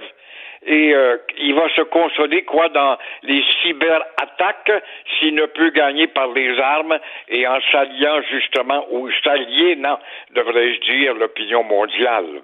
Lorsqu'on voit l'Ukraine, les Ukrainiens se battent comme ça, mais quel courage! Et ça me fait penser en Syrie, euh, vous qui aimez beaucoup l'actualité internationale, qui avez beaucoup voyagé, Gilles, les Kurdes, le courage des Kurdes, un petit peuple déshérité, pauvre, qui ont même pas de territoire, qui ont même pas de pays, qui se battaient, même les femmes, avec un courage extraordinaire. Là, ce sont les Ukrainiens. Est-ce qu'on aurait ce courage-là au Québec? Mon Dieu, quand je regarde ça. Justement, je te disais ce matin, avec euh, drôlerie, il suffirait que tu dises euh, on va fermer Costco, je ne sais trop, là, pour que, pour que vous vous calmiez les nerfs. Alors, oui, c'est ça. Nous autres, c'est lamentablement triste de voir comment notre peuple est aplati par la médiocrité, l'américanisation d'abord, et n'a plus de ferveur, n'a plus d'âme. Tout ça parce qu'il ne connaît rien, rien, rien à son passé depuis 30 ans qu'on ne lui enseigne pas la fierté, la connaissance de ceux et celles qui avant nous ont été des gens vaillants et se sont battus. Alors, euh, tu cites justement les Kurdes, tu cites comme bien d'autres pays, et on a vu évidemment des minorités ne pas lâcher. La Palestine est un autre exemple, mais euh, il y a des exceptions à la règle, et ce sont des exceptions médiocres, celles du Québec. On l'a vu dimanche à la manifestation des Ukrainiens, pas de maudite pancarte en français, sans méchanceté, nos amis ukrainiens.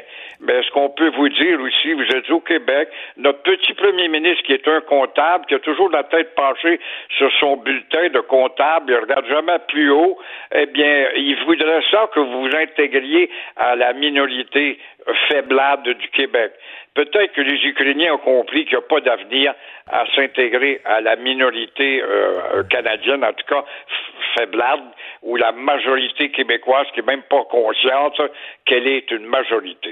Gilles, on sait que notre devise au Québec, c'est je me souviens. D'ailleurs, il faut la mettre sur nos plaques d'immatriculation, sinon on s'en souviendrait plus. Euh, on l'oublierait. Mais bon, euh, si jamais Jean Charest devient chef du Parti conservateur aux prochaines élections euh, fédérales, est-ce qu'on va s'en souvenir, Gilles? Mais bien sûr que non. On va retenir que la fraîcheur, le bon discoureur, le gars qui est bon dans les câbles et euh, qui, est, qui est un parfait bilingue, puis qui est jeune, puis bon. Alors Trudeau n'a qu'à se tenir droit à l'attention, les oreilles dressées vers le haut. Euh, maintenant que les conservateurs se savent sûrs ou presque sûrs que Jean Charest va être des leurs, Soyons pas surpris avant la fin du mandat de quatre ans de Trudeau. Si le Bloc et le Parti conservateur en profitent pour faire sauter le gouvernement Trudeau. Et en attendant, on voit aussi les libéraux du Québec qui se consolent avec la venue de Jean Charest et cette enquête qui n'a rien donné en gaspillage d'énergie et temps. J'aimerais bien voir le cachet, moi, du juge là-dedans. Alors, c'est le petit euh, Parti libéral du Québec qui va faire appel à des petits avocats pour euh, euh, suivre la petite UPAC et la blambée. Alors voilà comment ça se passe au pays de la petite tribu, de la petite colonie du petit Québec. Est-ce que la petite UPAC va envoyer des petites excuses aux petits libéraux? Là, s'il y a des excuses, peut-être qu'on va passer par-dessus. Mais en attendant, les libéraux sont décidés à appeler leurs avocats. Ben c'est ça, les libéraux vont poursuivre là, en disant ben là, ça fait huit ans que vous laissez sous-entendre que notre ancien chef, notre ancien premier ministre était corrompu, pourri, c'est faux. Maintenant, on va vous poursuivre. Euh, reste que bon, on l'a pas prouvé, mais reste qu'il y a quand même il y a des faits. Il y avait des problèmes dans euh, dans, les attributions de contrats. On le sait. Euh, Est-ce que les gens vont s'en souvenir aux prochaines élections fédérales? Je je sais pas. C'est vraiment au, Canada, le nom Charret, la marque Charret est encore très très populaire au Canada. Exactement. Hey, le parfait bilingue, c'est le Québécois qui va peut-être pouvoir taper sa gueule du Québec. C'est comme ça qu'on se fait lire dans le reste du Canada. Par ailleurs, bon, il s'est dit euh, un gars qui avait signé la lettre demandant à- au comptable de s'occuper du français. Voilà que ça va rassurer, en tout cas, les Québécois colonisés, comme quoi on les, on les manipule aisément. Tu parlais tout à l'heure de la plaque du Québec, je me souviens. Faut rappeler aussi, c'est la Sûreté du Québec qui m'avait dit ça. Il y a 300 000 plaques dont le je me souviens est effacé. Il y a 50 piastres d'amende. C'est Marc-Yvan Côté, qui était ministre de la route dans le temps, qui avait rafraîchi le code de la route pour dire qu'il y a 50 piastres d'amende si vous altérez les 300 000 plaques. Il n'y a pas un petit gouvernement du petit Québec qui veut aller chercher de l'argent de ce côté-là. Il y a Alain Saunier, l'ancien directeur d'information de Radio-Canada, qui vient de publier un livre qui s'intitule Les barbares numériques. Il dit que les Netflix de ce monde, c'est un bulldozer qui vont écraser notre culture. Et il a tout à fait raison. Il est aussi à l'Université de Montréal maintenant, Alain Saunier, je le félicite.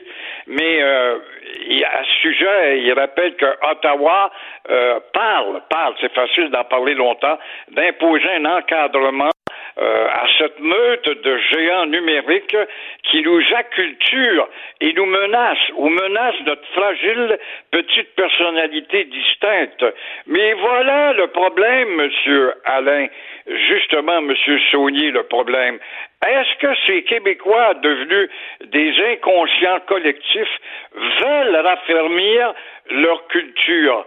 Nos artistes, chanteurs, cinéastes, comédiens et surtout publicistes font un tort énorme à la personnalité distincte du Québec. On a introduit le joual, les sacres, les anglicismes, les tabernacles, les, euh, les jokes, les tunes, le fun, et j'en oublie dans notre belle nourriture quotidienne un peu partout, nourriture quotidienne indigeste et anémique qui contribue à détruire la culture française. Alors, voilà ce qui est inquiétant et hautement, en tout cas justifiable de la part de souligner, de souligner ça, mais nous sommes des immémorants. On n'a pas de mémoire. Et Alain Saunier dit qu'il faut leur serrer la vis et leur demander de contribuer aussi à la production euh, de, de- de culture, d'œuvres culturelles nationales au Québec. Merci beaucoup, Gilles. On se reparle demain. Bonne journée. À demain. Au revoir. Pour une écoute en tout temps, ce commentaire de Gilles Proux est maintenant disponible dans la section balado de l'application ou du site cube.radio. Cube Radio. Tout comme la série podcast de Gilles Proux, la radio, premier influenceur. Découvrez dans ce balado comment la radio a influencé le monde moderne tel qu'on le connaît d'hier à aujourd'hui. La chronique argent. Une vision des finances pas comme les autres. On discute d'économie avec l'excellent journaliste économique au Journal de Montréal, Olivier Bourque. Salut, Olivier. Salut, Richard. Écoute, on se parlait hier de la bourse. Est-ce que ma ministre des Finances à la maison, est-ce qu'elle va avoir la baboune aujourd'hui? Elle va être contente. Ben, elle va avoir encore un petit peu la baboune. Ouais. Ça va pas bien. ça va pas bien, effectivement. Mais ça pourrait être pire. Faut se dire ça, Richard. Faut se dire ça parce que pendant la pandémie, je sais pas si tu t'en rappelles, euh, des fois, il y avait des baisses de 8 à 9% Ça, c'est beaucoup, là. On n'en est pas là. On n'en est pas là. Il y a toujours des soubresauts. Mais euh, jusqu'à temps que la situation ne sera pas réglée, en Russie, il y a des risques sur les marchés boursiers. Puis je lisais Michel Girard, notre collègue ce matin, qui nous parle de la saison derrière, parce qu'on l'oublie, c'est la saison derrière Ben oui. actuellement. Et il dit les investisseurs, donc nous, on a l'impression d'être assis sur un baril de poudre avec notre portefeuille, puis on ne sait pas trop quoi faire. Évidemment. On ne sait pas où mettre notre argent. Alors, pas de panique. C'est ce qu'on dit du côté des, des gestionnaires. Hier, Richard, c'était limité comme perte. Euh, le Dow Jones, notamment donc à New York, ça a reculé d'un demi pour cent, 170 points. Toronto, c'était légèrement dans le vert. Et euh, c'est normal, parce que tu sais que la bourse de Toronto, il y a beaucoup de ressources là-bas, le pétrole, qui en profite actuellement. Donc là, les prix augmentent du côté de Toronto. Alors là, c'était dans le vert, du côté de New York, c'était plutôt euh, négatif. Et là, je regardais ce matin en Europe. En Europe, c'est sûr que ça va pas super bien, mais évidemment, surtout aux premières loges là, du conflit. Euh, la France, ça reculait de 3% l'Allemagne, environ 2,7% Donc, quand même, on a déjà vu des baisses qui étaient plus importantes, ça tient. Et là, lorsqu'on regarde les fameux futurs, donc les échanges ici euh, sur les marchés nord-américains, donc avant la cloche, euh, ça va être une journée qui me parlait de, de ta ministre des Finances. Alors actuellement, 200 points de recul. Hey boy, OK. Journée baboune d'abord. journée baboune, mais tu sais, Richard, ça peut toujours s'améliorer dans la journée. Des fois, on part du rouge, on s'en va vers le vert. Euh, je te parlais de la bourse de Moscou hier euh, qui avait qui avait pas ouvert parce qu'on avait peur qu'il y ait un crash. Alors, on ne va pas ouvrir du côté de la bourse de Moscou jusqu'au 5 mars. Alors, toute la semaine, ça va rester fermé parce qu'on a peur d'un effondrement.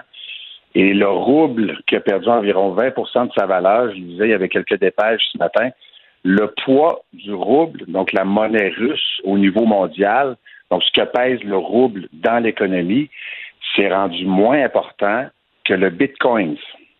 Eh boy! C'est pas une farce. Ah. Ouais. Ouais, parce que là, les marchés, tu comprends, là, évidemment, là, les investisseurs regardent ça, les marchés reculent, puis là, il y a différents endroits, donc on dit, bon, on n'ira pas mettre notre argent là-bas, bon, on va peut-être pouvoir la mettre dans la crypto-monnaie. Alors, euh, on voit une hausse actuellement, donc, du Bitcoin, et l'or également, ça devient en quelque sorte, donc, des, euh, des valeurs refuges. Et là, malheureusement, on se dit, bon, ben, la gaz, c'est loin de nous, euh, mais ça aura un impact sur notre économie, ça, c'est sûr et certain. Les prix de l'énergie, on l'a dit hier, Richard, ça va être euh, très, très, très élevé. En fait, on est en train d'atteindre là, des prix à la pompe qu'on n'avait jamais vus.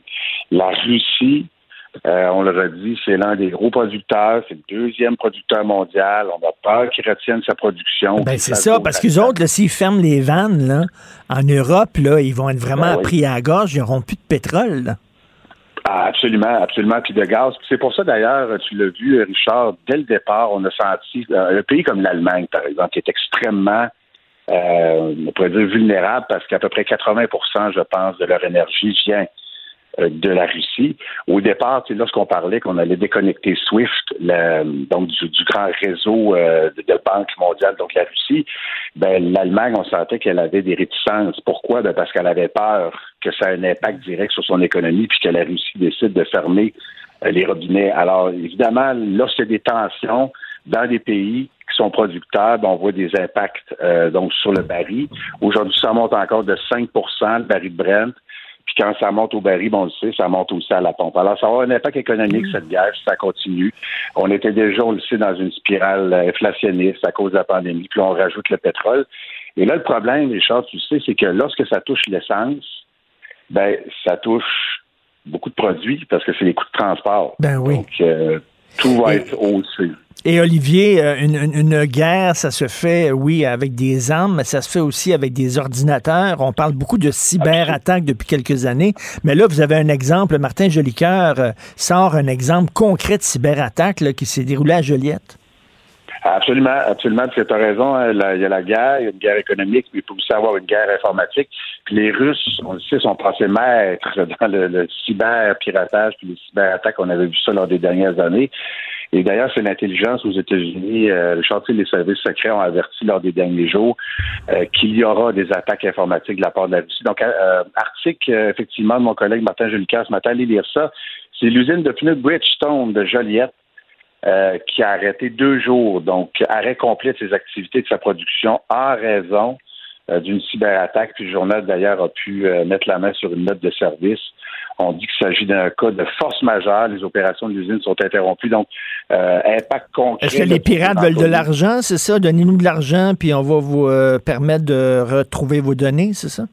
Oui, des fois les pirates effectivement donc demandent de l'argent ou tout simplement euh, veulent arrêter la production. Euh, Hmm. Donc pour euh, moi, on pourrait dire donc pour faire en sorte que l'économie soit arrêtée ou dépend de l'économie. Puis ça c'est pas. Il y en a une dernière que je voulais te parler à Alouette également. Euh, donc c'est la plus grande aluminerie du continent qui est située à cette île Également, ils ont une panne là, de leur service informatique.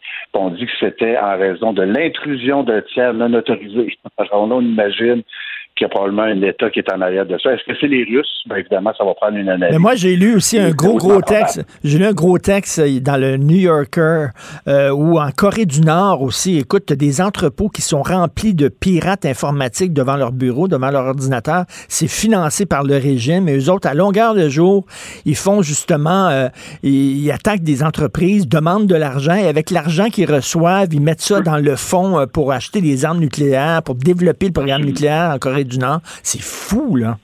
quand même incroyable. Lorsqu'on parle de, qu'il y a différentes guerres actuellement, là, une guerre informatique, Ouais. de, de- des cyberattaques, effectivement, c'est le cas. Ben, merci beaucoup, Olivier Bourque. Tout le temps un plaisir de te parler. On se reparle demain. Bonne journée. On se parle demain. Salut Richard. Bye, salut. Martino. Ne ratez plus rien. Cette émission est aussi disponible en podcast dans la bibliothèque balado de l'application ou du site cul.radio. Alors, Julien Boutillier, il est journaliste recherchiste stagiaire, mais il va se trouver une job, c'est sûr. C'est certain, ce gars-là là, va avoir un job dans pas grand temps. J'ai pas peur pour son avenir. Il est bon journaliste recherchiste ici à Cube Radio et au 24 heures, il est avec nous. Salut, Julien. Salut, Richard. Salut. Alors, donc, toi, tu es allé euh, justement euh, au rassemblement euh, en soutien à l'Ukraine samedi. Euh, Est-ce qu'il y avait beaucoup de gens? Il y avait beaucoup de monde, plus de 200 personnes, là, je dirais 200-300, qui étaient euh, devant le consulat de la Russie. Et moi, je me suis rendu sur place, tu l'as dit, pour le 24 heures. Et euh, mon mandat, c'était de rencontrer des jeunes qui tiennent tête à Vladimir Poutine. Et euh, Richard, ce qui m'a vraiment marqué, c'est l'ambiance de paix et d'espoir qu'on avait. Je pensais que les gens allaient être euh, fâchés, mais les gens étaient vraiment dans le recueillement. On les sentait pas découragés, on sentait qu'ils croyaient encore à la paix. Et ça, ça m'a beaucoup inspiré. Euh, évidemment, il y avait des gens plus émotifs, euh, notamment euh, parce qu'il y a des gens qui ont des proches sur place et Ben, qui craignaient ça. pour leurs proches. Euh, c'est le cas de cette femme d'origine ukrainienne à qui j'ai parlé.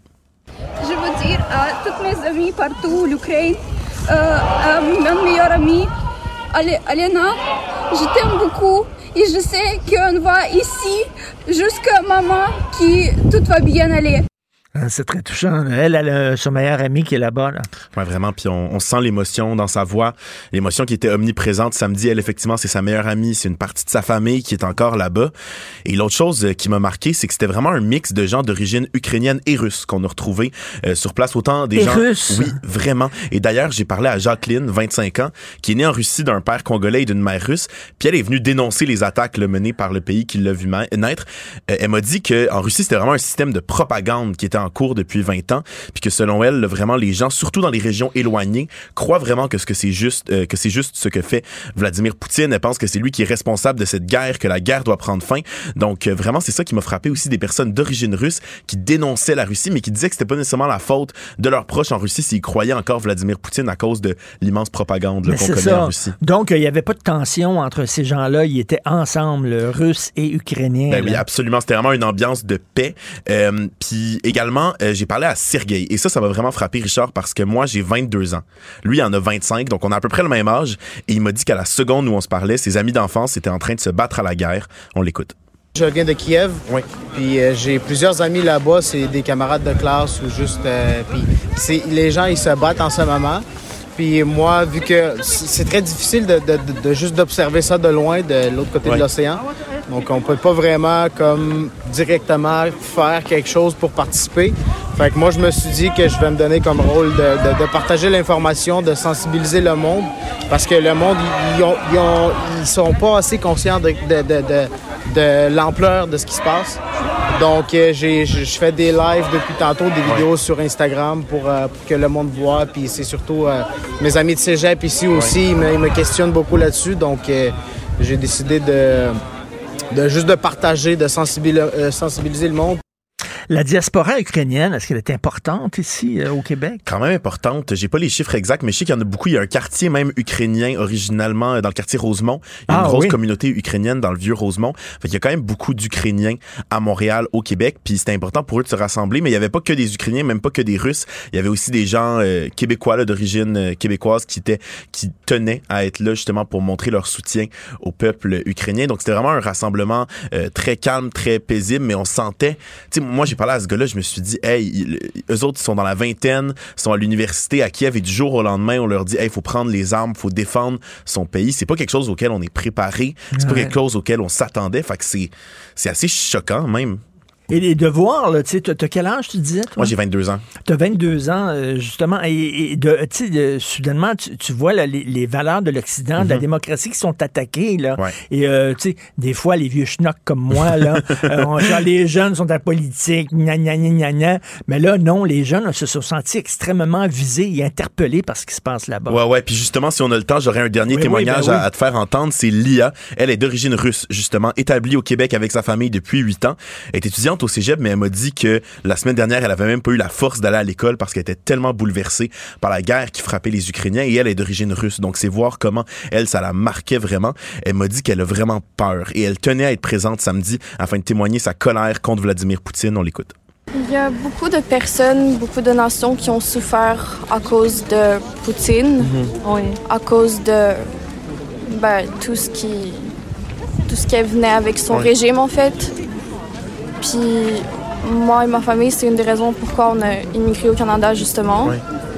C'est parce que la vie sous le règne de Poutine, si je peux bien le dire comme ça, c'était pas toujours facile, puis c'était pas objectivement, c'était pas une très belle vie.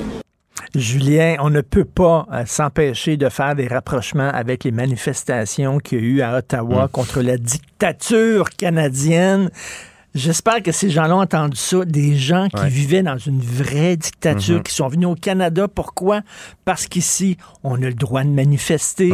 Ici, on a, le, on a une liberté d'expression. On a des droits qu'ils n'ont pas là-bas. Il faudrait rappeler ça à nos camionneurs. Là. Ben, j'espère qu'ils vont écouter mon reportage. Sinon, il y a le texte complet sur le site du 24 heures. Ils peuvent aller le lire euh, si ça leur tente. Écoute, on va te lire et on va t'écouter. Merci beaucoup, Julien, Merci, pour ton travail.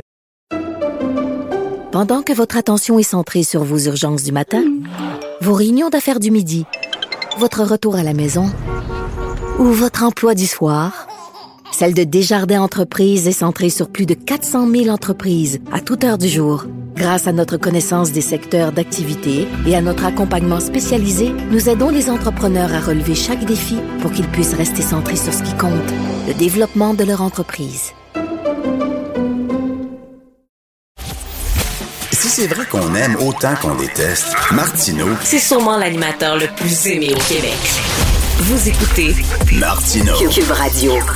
Mon invité est quelqu'un qui m'impressionne énormément. Je parlais tantôt avec Julien Boutier que c'était bien de voir des jeunes dans la rue manifester contre la dictature russe, manifester pour euh, la liberté, pour la démocratie, mais c'est bien aussi de voir des jeunes intellectuels écrire des essais, réfléchir sur le Québec, son passé, son avenir.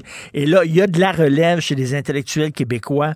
Et euh, Étienne Alexandre Beauregard fait partie de cette relève-là. Ça va être une figure de proue euh, des, des, des penseurs au Québec. Je vous le dis, là, il vient de sortir son premier livre euh, chez Boréal, Le schisme identitaire.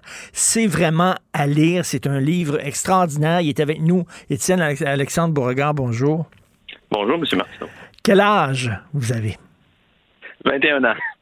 Incroyable. Je suis sur le cul, mais vraiment le- un livre d'une profondeur, brillant, intelligent, euh, comme ça, qui a été écrit par quelqu'un de 21 ans.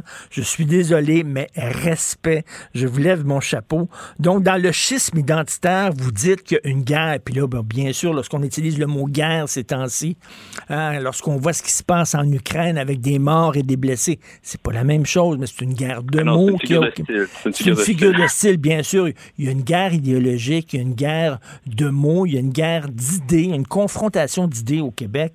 D'un côté, ceux euh, qui euh, disent que euh, l'État-nation, c'est important, que l'État-nation, c'est important pour un peuple, c'est un outil que se donne un peuple pour s'affirmer, mais il y a des gens qui disent que tout ce qui est nationalisme, tout ce qui s'y rapproche du nationalisme, c'est toxique, c'est de droite, c'est fasciste, à la limite c'est même nazi, euh, qu'au contraire il faut embrasser le multiculturalisme. Donc c'est ça ce que vous dites le schisme identitaire. C'est maintenant c'est plus gauche-droite, c'est ceux qui sont pour l'État-nation et ceux qui voient le nationalisme comme étant un cancer. Oui, pas mal. En fait, moi, je le mets surtout euh, en parallèle avec nos débats sur la souveraineté, les oui, les non, plus que la gauche et la droite. Mais mon constat principal, c'est que, bon, la question de l'indépendance, c'est plus vraiment à l'ordre du jour, ou du moins, c'est plus ça qui, qui nous fâche dans les chicanes de famille. C'est plus ça le débat très, très émotif qui va faire que les gens vont se pomper et tout. C'est au contraire, justement, la question de l'identité, la question de la légitimité de la nation. Et, en fait, le plus intéressant là-dedans, pourquoi je parle de guerre culturelle, c'est parce que euh, quand on regarde euh, dans le passé, on a circulé quelques années, quand on avait d'un côté Robert Bourassa, de l'autre côté René Lévesque, ces gens-là, euh, ils étaient quand même d'accord sur une certaine idée du Québec, c'est-à-dire que pour eux, la loi 101, c'était pas un crime, l'affirmation de la nation québécoise à travers son État, c'était correct, c'était pas une immondice, presque le nazisme, mais il était seulement en désaccord sur le fait est-ce qu'il faut l'incarner dans le Canada ou est-ce qu'on a besoin d'un État souverain pour le réaliser? Tu vois, j'ai l'impression que le, le fossé de désaccord entre les deux positions n'a pas arrêté de s'élargir dans les dernières années. C'est pour ça qu'on est rendu dans cette situation-là où on n'est plus capable de se parler, de se comprendre. Mais Étienne Alexandre Beauregard, moi, je me pose toujours la question, euh, c'est quand, euh, parce que lorsque j'étais jeune, le mot nationalisme était un mot rassembleur. Il y avait hmm. le 24 juin des milliers de personnes qui se rassemblaient sur le Mont-Royal. C'était festif. Euh, les intellectuels se disaient nationalistes avec fierté.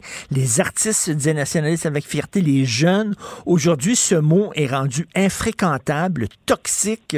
Euh, on voit plus, il y en a presque plus d'artistes maintenant qui, euh, brandissent le combat nationaliste, sauf les vieux de la vieille, les Paul Piché de ce monde, etc.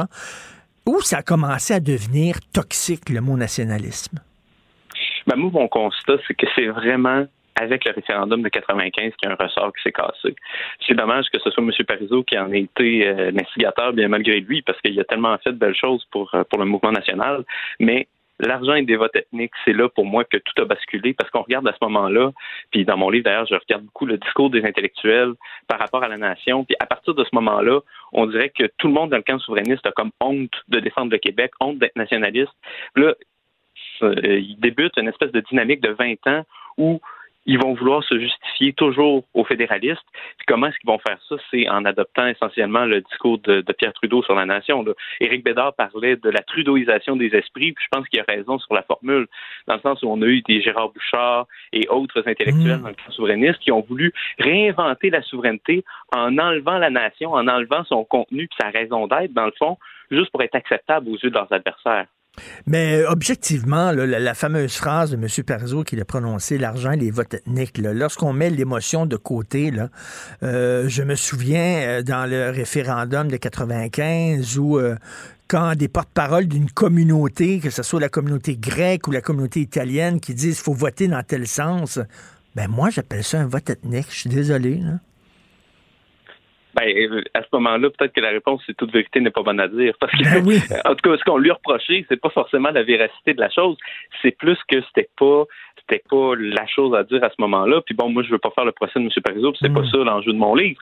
Mais c'est de dire que des moments charnières comme ça, ça peut faire vraiment un basculement dans l'acceptable, dans qu'est-ce qui est correct de dire, puis qui va devoir donner des gages à qui dans la joute politique. Puis moi, c'est vraiment ça que j'analyse, c'est-à-dire les rapports de force, d'idées et euh, qui est-ce qui a le haut du pavé, qui est-ce qui est capable d'imposer ses idées à ses adversaires, même quand ils n'ont pas le goût euh, d'arriver sur ces, thèmes, sur son terrain, et dans le fond, qui réussit à, gagner la joute politique par défaut parce que ses idées sont dominantes? Parce qu'il y a eu un renversement des valeurs totales, vraiment incroyable. Avant, la gauche se disait nationaliste et maintenant, et la gauche voyait le multiculturalisme à la Trudeau comme étant quelque chose de démoniaque. Aujourd'hui, c'est l'inverse. La gauche qui embrasse le multiculturalisme en disant c'est ça l'avenir, c'est ça les bonnes valeurs et au contraire, tout ce qui est nationaliste est de droite et méchant et tout ça. C'est vraiment très particulier ce renversement des valeurs-là qui s'est produit au Québec. Oui, tout à fait, M. Martineau. Puis moi, euh, j'en parle un peu dans mon livre. Mhm. Et je pense que, euh, encore une fois, là où le ressort a cassé, c'est que dans les années 60, les artistes, les personnes de gauche et tout, voyaient le nationalisme un peu comme une extension de la décolonisation. on voyait l'Inde qui devenait indépendante, l'Algérie et tout, puis on se disait, ouais, il me semble que le mhm. Québec s'inscrit là-dedans. Mais là, depuis les années 95, le mauvais procès qu'on nous fait, c'est de dire non, non, vous avez jamais été décolonisés, les Québécois. Vous avez toujours été des colonisateurs. Vous avez volé les terres de ci, vous avez réduit X en esclavage. Dans le fond, vous êtes aussi pire que les Anglais, puis vous êtes pareil, dans le fond. Vous n'avez pas à vous décoloniser, puis taisez-vous. Essentiellement, c'est ça qu'on nous dit. Là. Mais d'ailleurs, euh, Francine Pelletier qui est en train de faire un documentaire qui va être présenté bientôt à Radio-Canada. Francine Pelletier, figure de proue de la gauche, figure de proue du féminisme, et elle va faire un documentaire montrant à quel point le nationalisme québécois est rendu fermé, intolérant. Euh, elle dit un repli sur soi, c'est épouvantable. Donc, c'est ce discours-là -là, qu'on entend. Oui, oui, tout à fait. Mais euh, quelque chose que moi je mets en lumière dans mon livre, je pense que c'est important de le dire, c'est que ce discours-là qu'aujourd'hui on conspue en disant que c'est don intolérant et tout, c'est la continuité de la Révolution tranquille. Et parfois, c'est même en dessous de ce qu'on nous avait habitué dans la Révolution tranquille. Moi, je pense qu'aujourd'hui, la loi 101, ce serait pas euh, accepté de manière consensuelle. D'ailleurs, ça ne l'était pas à l'époque. Le Parti libéral était contre. Mais aujourd'hui, on voudrait faire adopter la loi 101, puis on nous dirait que c'est quasiment le nazisme. Et d'ailleurs, on regarde le projet de loi 96, qui au final n'a pas tant de, grandes améliorations dedans. La loi 101 au cégep n'est pas là, malheureusement. Mais euh, malgré tout, on voyait Marlene Jennings sur les réseaux sociaux qui disait que c'était incohérent de défendre la liberté de l'Ukraine et de défendre euh, une protection de la langue française en même temps. Donc, il y en a qui sont vraiment dans un autre monde à ce niveau-là. On veut, on veut effacer la nation en disant faut que les nations, faut que les frontières s'effacent. Nous sommes des citoyens du monde. Vous, vous dites au contraire, au contraire, la nation est plus importante que jamais. L'État-nation, c'est important. Les frontières, c'est important. C'est un outil euh, qui nous permet de nous assumer. Et euh, vous n'êtes pas, vous êtes pas pessimiste parce que à la fin euh, de votre ouvrage, puis je le redis, c'est intelligent de votre ouvrage vous dites, ben, peut-être qu'on va assister à un retour de l'État-nation. Oui, ben, moi, je pense que, honnêtement, la victoire de la CAQ en 2018, c'est probablement ce qui a le plus transformé l'échiquier politique québécois dans les dernières années. Puis moi, je vois ça comme une ouverture, comme une fenêtre d'opportunité. Je suis pas euh, pessimiste comme certains péquistes qui disent oh là là, c'est la fin parce que bon, on est rendu quatrième partie et tout. Euh, moi, je dis plus que avec l'élection de la CAQ, les nationalistes ont prouvé qu'ils étaient encore capables de parler à une majorité de Québécois. Puis on l'a vu après l'élection de la loi 21, là, avant même que la pandémie commence, la popularité de M. Legault était stratosphérique. Là. Il y avait peut-être 45, voire 50% des Québécois qui voulaient voter pour lui. Et justement, pour être capable de transférer cette popularité-là avec les électeurs en pouvoir au niveau des idées, qu'est-ce qu'il faut faire? C'est ça un peu la question que je me pose pour que la victoire soit totale et que les idées nationales reviennent en fait dans la bonne grâce des intellectuels, des institutions et tout. Mais pour moi, il faut tout simplement qu'elle soit tellement incontournable aujourd'hui que euh, les adversaires du nationalisme n'aient pas le choix de mettre de l'eau dans leur vin, puis d'accepter que c'est au final légitime s'ils veulent regagner. C'est pour moi, je pense que la victoire totale du nationalisme, c'est quand le Parti libéral va arriver au pouvoir en ayant accepté la loi 21, la loi 96, puis de ne pas augmenter l'immigration. Est-ce que ça va arriver? Je ne le sais pas. Est-ce que, est que, est que, François Legault est le nouveau Robert Bourassa? C'est-à-dire que lorsque la loi 21 va se frapper sur le mur de la Constitution canadienne, est-ce que M. Legault va baisser les bras et retourner dans son trou ou au contraire, il va faire ce que Robert Bourassa n'a pas eu le courage de faire? ça, c'est une bonne question à laquelle je n'ai pas de réponse. Mais honnêtement, euh, selon, selon la vision que j'avance dans mon livre, moi, je pense que c'est surtout c'est l'opinion qui dicte euh, qui dit que l'action des politiques. Hein. Moi, c'est un peu la théorie que, que je m'embranle là-dedans.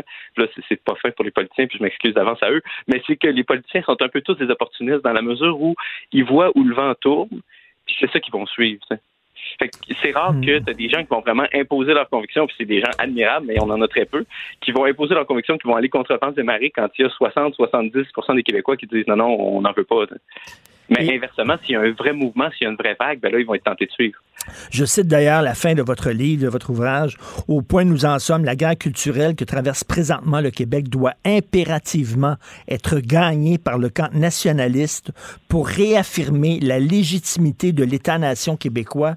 Et vous dites à la fin, seule une victoire culturelle peut nous l'assurer, d'où l'importance de mener ce combat, un combat pour l'âme même de la nation québécoise qui demeure la seule manière de protéger une certaine idée du Québec.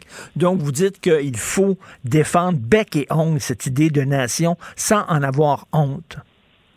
Tout à fait, tout à fait. Parce que le jour où on n'aura plus personne dans l'espace public qui va dire que c'est correct d'être québécois, qu'on a une belle histoire, euh, qu'elle mérite d'être défendue, puis qu'on n'a pas à en avoir honte, ben là, la bataille va être perdue. Imaginez-vous des politiciens qui vont vouloir aller contre l'ensemble des des porte-voix médiatiques, l'ensemble des intellectuels, ça, ça va être perdu. Là. Mais par chance, il y a encore des gens, puis vous en faites partie, je vous lève mon chapeau, M. Martineau, des gens qui osent le dire, puis c'est important justement même d'avoir une relève pour que dans quelques années, il y en ait encore pour le dire. Mais, mais M. Étienne Alexandre Beauregard, euh, vous, vous, vous, le savez que bon, vous êtes au début vingtaine, et euh, je le dis encore, c'est impressionnant vraiment que quelqu'un de cet âge-là écrit un ouvrage comme ça, mais, euh, et ça, je dis ça sans condescendance, mais, mais, mais vous êtes minoritaire dans votre camp. Vous savez que votre voix est à contre-courant chez les jeunes.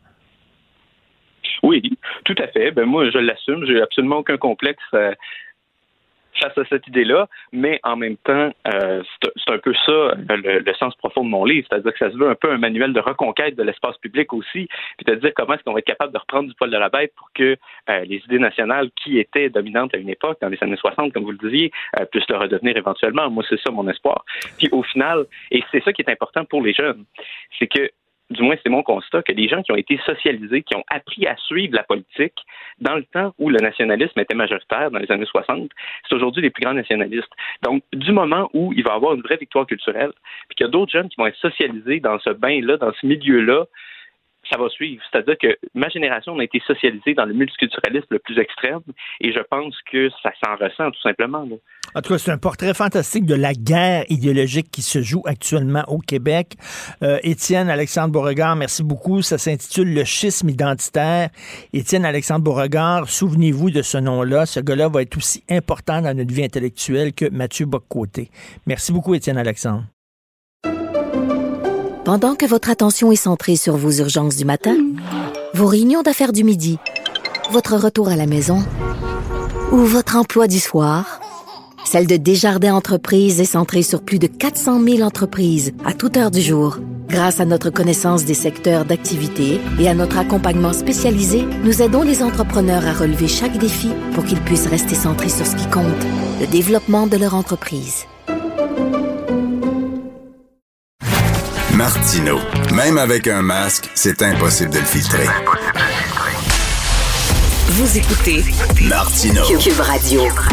Alors, nous discutons avec Luc La Liberté, que vous connaissez bien, spécialiste de la politique américaine, qui participe d'ailleurs à cette couverture euh, sur l'Ukraine du Journal de Montréal. On peut le lire en page 2 aujourd'hui. Salut, Luc.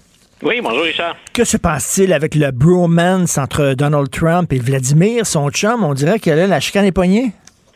Écoute, c'est euh, c'est une des choses que j'ai. Euh, on, trouve parfois le moyen de, de sourire, ou à tout le moins d'esquisser un sourire dans une crise aussi terrible que celle qu'on traverse. Et j'ai bien aimé me faire relancer sur les réseaux sociaux en disant Vladimir Poutine a enfin un, vrai homme, mais le seul capable de lui résister aurait été Donald Trump. Donc, euh, Donald Trump, on, on le sait, c'est probablement l'investissement le plus payant de Vladimir Poutine dans la désinformation Mhm. dans euh, ce que ce que font les pirates informatiques euh, avec nos réseaux sociaux. Donc, ils se sont infiltrés un peu partout, hein, les, les, pirates informatiques russes. Ils étaient même liés à la désinformation euh, à laquelle on a eu droit lors du fameux convoi de la liberté à, Ottawa. s'il y a quelqu'un qui était fort mal préparé, puis s'il y a quelqu'un qui s'est mis au service de la Russie, c'était bien Donald Trump. Et rappelons pour le bénéfice des auditeurs, pour, au sujet de cette fameuse bromance, qu'en plein sommet, euh, à la, sortie d'une rencontre avec Vladimir Poutine, M. Trump avait dit entre la parole de mes services de renseignement et celle de M. Poutine, je prends celle de M. Ben voyons donc, Luc. Euh, c'est épouvantable de dire ça. Peut-être que nos auditeurs ont oublié, hein, mais il dit écoutez, je, sais bien ce que la CIA a dit chez nous, là, mais j'ai posé la question à M. Poutine, puis je le crois, M. Poutine. Quand on voit le, quand on voit le déroulement des opérations depuis le début de l'invasion euh, russe en Ukraine, on voit à quel point les services de renseignement américains avaient vu juste. Rappelle-toi, on disait est-ce que M. Biden n'est pas un peu alarmiste? Est-ce qu'il joue pas cette carte-là des fins politiques? Au contraire, on constate chaque jour à quel point on avait vu juste sur le déploiement des forces puis sur l'ampleur des opérations que préparait la Russie. Donc tout ça pour dire, euh, peu importe ce que M. Trump et M. Poutine pouvaient avoir comme, euh, comme affinité, peu importe d'ailleurs ce qu'on peut penser de, Joe Biden, ben, entre deux mots, on choisit le moindre. J'aime autant que ce soit M. Biden qui soit là présentement, malgré tout ce qu'on peut écrire, dire ou euh, avancer comme critique sur le président. Écoute, euh, est-ce que l'arme nucléaire fonctionne comme dissuasion? Parce que là, on sait que, bon, s'il n'y a pas d'intervention militaire, c'est parce qu'on a peur que Poutine soit tellement crackpot qui appuie sur le bouton. Et il y a beaucoup de gens, tu sais, l'idée derrière l'arme nucléaire, c'était que ça va être tellement épouvantable si jamais on, euh, on, on, on utilise ces armes-là que justement, ça va nous restreindre dans, dans nos tentatives de militariser. Donc, est-ce que est-ce que c'est il y a des gens qui disent ben ça montre que l'arme nucléaire fonctionne? Pour dissuader. Écoute, il y, a, il y a différents angles à aborder là-dedans. Hein. La première chose, d'abord, une des raisons pour lesquelles les, les forces de l'OTAN entrent pas en Ukraine, euh, oui, il y a cette question d'armes nucléaires, mais il y a aussi l'idée que, et c'est triste et c'est terrible pour les Ukrainiens, qu'on supporte de l'extérieur autant que faire se peut. On est rendu très loin quand même dans le soutien, mais on n'est pas sur le terrain. L'idée, c'est d'éviter que ce théâtre-là d'opérations grandisse, s'étende, puis qu'effectivement, les dominos tombant les uns après les autres, on en vienne à un conflit de, de un conflit mondial, une troisième guerre mondiale. Maintenant, le nucléaire, le doute qui, qui, persiste dans la tête des gens, puis écoute, j'avoue être à court de ressources par moment, bien honnêtement, le doute, c'est jusqu'où Vladimir Poutine est-il prêt à l'utiliser? Tu vois, je viens de parler, par exemple, de Joe Biden. Euh, nos auditeurs se souviennent peut-être qu'il y a des, des, une alerte de l'état de préparation des troupes aux États-Unis qu'on appelle l'échelle DEFCON. Donc, quand on est, ça va de 5 à 1. Donc, quand on est à 5, ce que ça veut dire, c'est on est en temps de paix, on change rien à la routine habituelle. Les États-Unis ont modifié cette échelle, donc de DEFCON 5, on est passé à 4. 4, c'est on commence à s'activer, on est préoccupé. Puis quand on est rendu à 3, on est à 15 minutes d'un lancement d'avion. À 2, l'attaque est imminente. Puis à 1, on est en guerre nucléaire. Et tout ça pour dire, M. Biden a été fortement tenté, semble-t-il, en consultant ses, conseillers dans les derniers jours. Puis après l'évocation de l'arme nucléaire, du recours à l'arme nucléaire, en fait, la Russie a dit on déclare, nous, un état d'urgence qui implique les préparatifs pour l'arme nucléaire. Président Biden a résisté à la tentation de monter à 3. Et c'est justement pour éviter une escalade.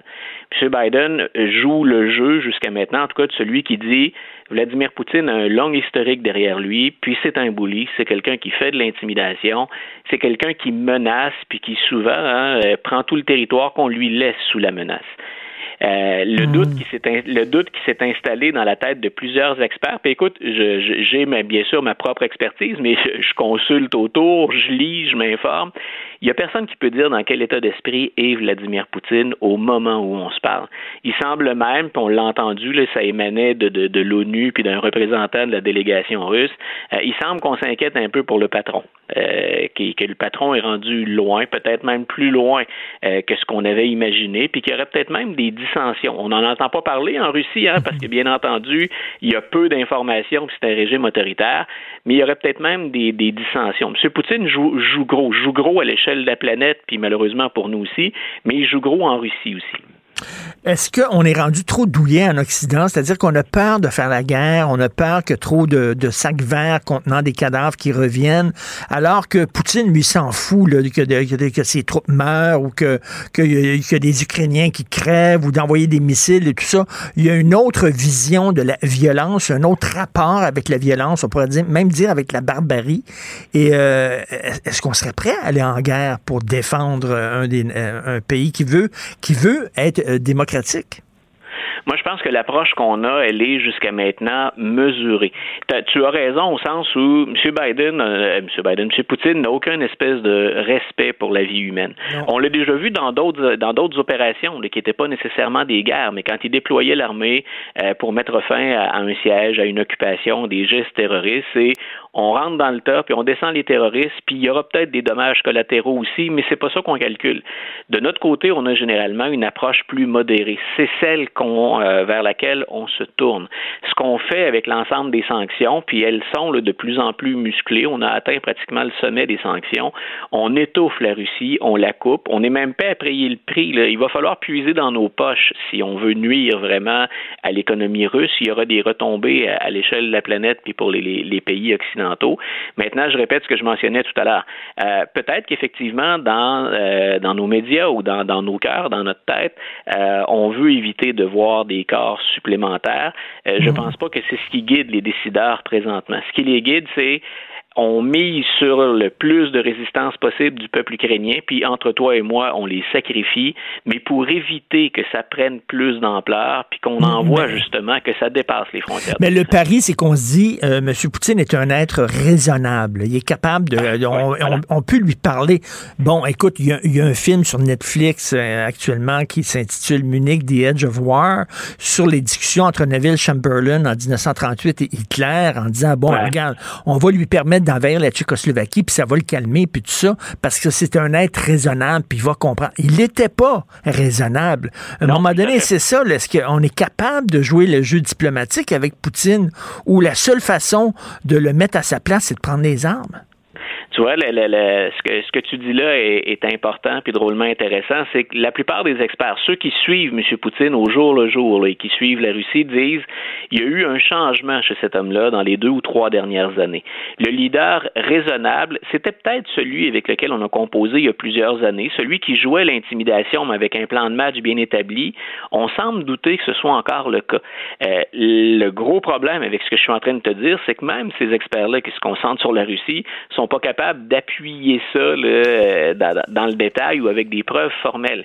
Mais ça contribue tout ça qu'il ait perdu la tête ou qu'il soit devenu mhm. euh, irrationnel, ça, a la même, ça a le même impact au sein des, des, des forces de l'OTAN, des pays occidentaux, de l'Union européenne. C'est ça déstabilise ça le rend encore d'autant plus dangereux parce qu'on se dit, ben, euh, s'il est aussi impétueux puis irrationnel, qui dit qu'il n'appuiera pas sur le bouton à un moment donné? Exactement. Euh, le fameux bouton, par contre, Richard, c'est la, dernière petite chose que je voulais ajouter sur Poutine, c'est quand on pense armes nucléaires, euh, pour le Canada, on pense qu'on est entre les États-Unis puis la, Russie, le deux, deux puissances nucléaires. ce qu'on prête comme intention à Poutine, c'est d'utiliser des armes nucléaires à courte portée puis de les utiliser strictement pour l'Ukraine. Donc, encore c'est une information parmi d'autres, mais il semble qu'il n'envisage pas. L'idée, c'est pas la, planète. Mm. Euh, pour le moment, les armes nucléaires dont il dispose, on a, c'est, le plus gros arsenal nucléaire de la planète. ce serait dirigé contre l'Ukraine exclusivement. Et écoute, je parle à ton feeling parce qu'on ne peut pas être dans la tête de Vladimir Poutine, bien sûr. Là. Donc, il y a un analyste, tu as, un feeling, un sentiment. Est-ce qu'il veut vraiment négocier ou il est en train de gagner du temps? Il est en train de vouloir montrer à l'Occident, regardez, je suis un gars parlable, je me suis assis puis je veux négocier tout ça. Mais dans le fond, il veut pas négocier du tout. Qu'est-ce que tu en penses? Mon feeling très fort, c'est qu'il ne veut absolument pas négocier. Puis je mm. pense qu'on a eu une très, très bonne indication de ça hier, juste avant, ben, hier matin à notre heure. Euh, donc, il rencontre la délégation, la, délégation russe rencontre la délégation ukrainienne. Juste avant, M. Poutine s'entretient avec Emmanuel Macron, le président français, et il lui donne sa parole, du moins l'engagement ferme. On ne touche pas aux civils. Première chose qu'on fait à la fin de la rencontre, euh, on rentre dans Kharkiv, puis on touche tout ce qu'on avait identifié, des infrastructures civiles, des résidences, des civils eux-mêmes. Euh, ben écoute, on, les a passés comme les autres. Donc, euh, assurément, on gagne du temps, ou à tout le moins, on veut absolument montrer à quel point on ne veut pas fléchir. Mais moi, je pense qu'il veut pas négocier. Demain ou après-demain, je pense que tu vas être papa, Luc. vendredi, On, a, on a une date. Vendredi, c'est euh, vendredi, donc vous y allez euh, pour euh, provoquer. écoute, est-ce que tu es inquiet? Est-ce que tu es inquiet de ce qui se passe, dans le monde dans lequel vont vivre tes enfants? Écoute, je, je, sais que tu as écrit aussi mm. il n'y a, pas longtemps là-dessus. Puis d'abord, je m'apprête à vivre. je suis déjà dans un événement qui est dramatique, qui est triste. Donc, peu importe qu'on essaie de prendre la perspective puis d'être rationnel, comme tout le monde, la pandémie puis ce conflit-là, ça nous en fait beaucoup. Là. On n'est pas insensible à ça. Puis je m'apprête à vivre l'événement le plus heureux pour moi, en tout cas, qu'on mm. puisse vivre, qui est celui de, de, de devenir papa. Euh, oui, je suis inquiet pour. Euh, je m'étais jamais penché sur ce que des gens disaient quand ils affirmaient moi j'hésite avant d'avoir des enfants mm. parce que je veux pas les mettre dans ce monde là pour la première fois, j'avoue que je suis peut-être de nature très optimiste habituellement, mais j'avoue que là, ça m'a rattrapé. Je me disais, je vais avoir un fils. On a déjà deux filles qu'on adore. Je me disais, je les envoie dans quel monde et qu'est-ce que je peux leur offrir? Je mise sur la majorité silencieuse, Richard. Je le dis souvent dans les positions extrêmes dont on discute parfois tous les deux. Euh, il y a plus de gens de bonne volonté ou de gens qui s'expriment pas que des extrémistes qu'on entend. Je mise sur eux pour qu'éventuellement ils se mobilisent et qu'ils se lèvent. Mais disons que c'est, ça va être une, une drôle de journée. Je vais être très content vendredi mais en même temps inquiet de ce qui se passe autour. Ben, en tout cas, bonne chance, mais euh, ton enfant va avoir euh, des parents cultivés et euh, on a besoin d'enfants cultivés, d'enfants qui croient à la culture et à la science. Ah, Merci, écoute, Luc. Et j'ai envie de te dire, au-delà de tout ça, il va avoir de l'amour. Il me semble que c'est quelque chose dont on manque un peu aussi. tout à fait. Ben, écoute, toute une semaine pour toi. On se croise les doigts. Salut. Merci, Luc. Salut, Richard. Pendant que votre attention est centrée sur cette voix qui vous parle ici, ou encore là, tout près ici, très loin là-bas, Ou même très, très loin. Celle de Desjardins Entreprises est centrée sur plus de 400 000 entreprises partout autour de vous. Depuis plus de 120 ans, nos équipes dédiées accompagnent les entrepreneurs d'ici à chaque étape pour qu'ils puissent rester centrés sur ce qui compte, la croissance de leur entreprise.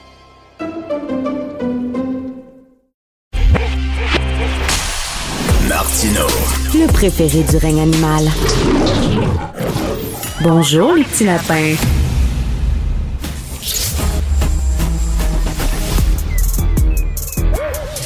Mathieu Bocoté. Il représente un segment très important de l'opinion publique. Richard Martineau. Tu vis sur quelle planète? La rencontre. Je regarde ça et là, je me dis, mais c'est de la comédie. C'est hallucinant. La rencontre. Bocoté. Martineau. Alors, euh, Mathieu, il y a beaucoup d'intellectuels français que je lis, que j'entends sur les médias sociaux, dont, par exemple, Gilles William Goldanel, que tu connais bien, qu'on peut lire dans le Figaro, qui disent, ben là, cessez de démoniser euh, Poutine, c'est de la russophobie. Euh, L'Occident, en voulant attirer l'Ukraine au sein de l'OTAN, c'était de la provocation, etc. T'en penses quoi de ce courant de pensée-là? Ben, je pense qu'on n'en est plus là. C'est-à-dire que ce courant existait jusqu'à l'invasion. C'est-à-dire plusieurs disaient euh, faut faire attention, il y a, il y a le, la, la Russie a une conception, il ne s'agit pas d'être d'accord avec ça, mais la conception de ses propres intérêts la pousse à dire faut pas que l'OTAN euh, nous encercle et ainsi de suite. Ce courant était présent, l'invasion vient de clarifier les choses, et je pense qu'à peu près tout le monde, quel que soit le courant de pensée, dit mais là, il n'y a pas d'ambiguïté, c'est une invasion russe dans les circonstances, les nuances d'analyse qu'on faisait auparavant, des nuances nécessaires, ces nuances sont abolies, disons ça comme ça, par les circonstances, parce que les, euh, la Russie a décidé de, de frapper. Et non seulement la Russie a décidé de frapper de brutale manière, mais plus encore, elle, euh, parce que ça se passe pas exactement comme elle le souhaitait, la Russie s'attendait à d'une certaine manière, à, tout le moins, elle disait s'attendre à une forme de guerre de libération, on l'accueillerait presque à la manière d'une force de libération. Et là, non, il y a une résistance. Et non seulement il y a une résistance militaire et populaire, mais en plus, elle dirais, bien scénarisée, entre guillemets, par Zelensky, qui a le sens de, de la guerre des communications. Donc là, ce qu'on voit, c'est les Russes, en fait, sont tentés, surtout Poutine, est tenté par la montée aux extrêmes. Donc, qu'est-ce qu'il a fait? Il a sorti il y a quelques jours la possibilité de la menace nucléaire, alors que dans, le, dans le monde de la guerre froide, la, la guerre nucléaire, c'est quoi? C'est l'arme nucléaire. C'était l'arme de dissuasion par excellence. C'était une arme défensive. Et c'était fondé sur l'idée de l'équilibre de la terreur. C'est-à-dire, euh, puisqu'on peut tous les deux s'anéantir, mais on ne s'anéantira pas. Et là, Poutine décide de banaliser l'utilisation de la référence possible. Est-ce simplement de la terreur morale ou de la terreur intellectuelle? Mais en banalise la possibilité de l'arme nucléaire dans le présent conflit euh, pour menacer les Occidentaux. Donc, tous ceux qui faisaient des analyses ou, ou des, des, bonnes ou mauvaises, la question n'est pas là, pour savoir dans quelle mesure est-ce qu'on avait tenu compte suffisamment des intérêts des Russes dans tout cela.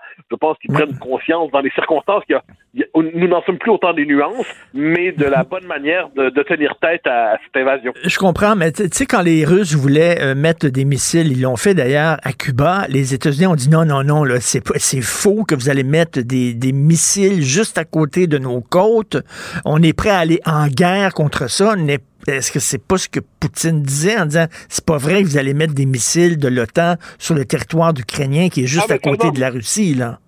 Mais ça, on est plusieurs à l'avoir dit, puis je pense qu'on peut le redire. C'est-à-dire que les, il y a en 62, donc la crise des, missiles de Cuba, mais imaginons même si en 2022, le Canada décidait, pour je ne sais quelle raison, de dire on décide de rejoindre une alliance militaire pilotée par Moscou. Euh, je suis persuadé que Washington accueillerait ça avec euh, un enthousiasme modéré. Donc ça, je pense que c'est une critique tout à fait légitime qui a été formulée, mais puis on s'entend là. Ça, c'était formulé par des gens de centre, de gauche, de droite. C'est une critique qui était très présente dans la classe politique française, par exemple, notamment, mais pas seulement. Et ça, je pense que c'est une critique qui pouvait et devait être entendue. Ensuite, quand on regarde ce que Poutine exigeait plus particulièrement, euh, il a, il a fait des, des, des formulations très claires de ses exigences en décembre euh, dernier. Et il voulait que ça aille beaucoup plus loin que la question de l'Ukraine. Dans son esprit, euh, euh, on comprend que à peu près tout ce qui s'était, euh, toutes les avancées de l'OTAN depuis la fin de la guerre froide devaient être en dernière instance appelées à, être condamnées d'une manière ou de l'autre. Donc, on comprend que dans son esprit, l'Ukraine était peut-être une première étape dans une entreprise plus vaste de, de, de on pourrait dire de, de sortir les forces de l'OTAN, ou tout le moins l'alliance atlantique de, de l'environnement russe.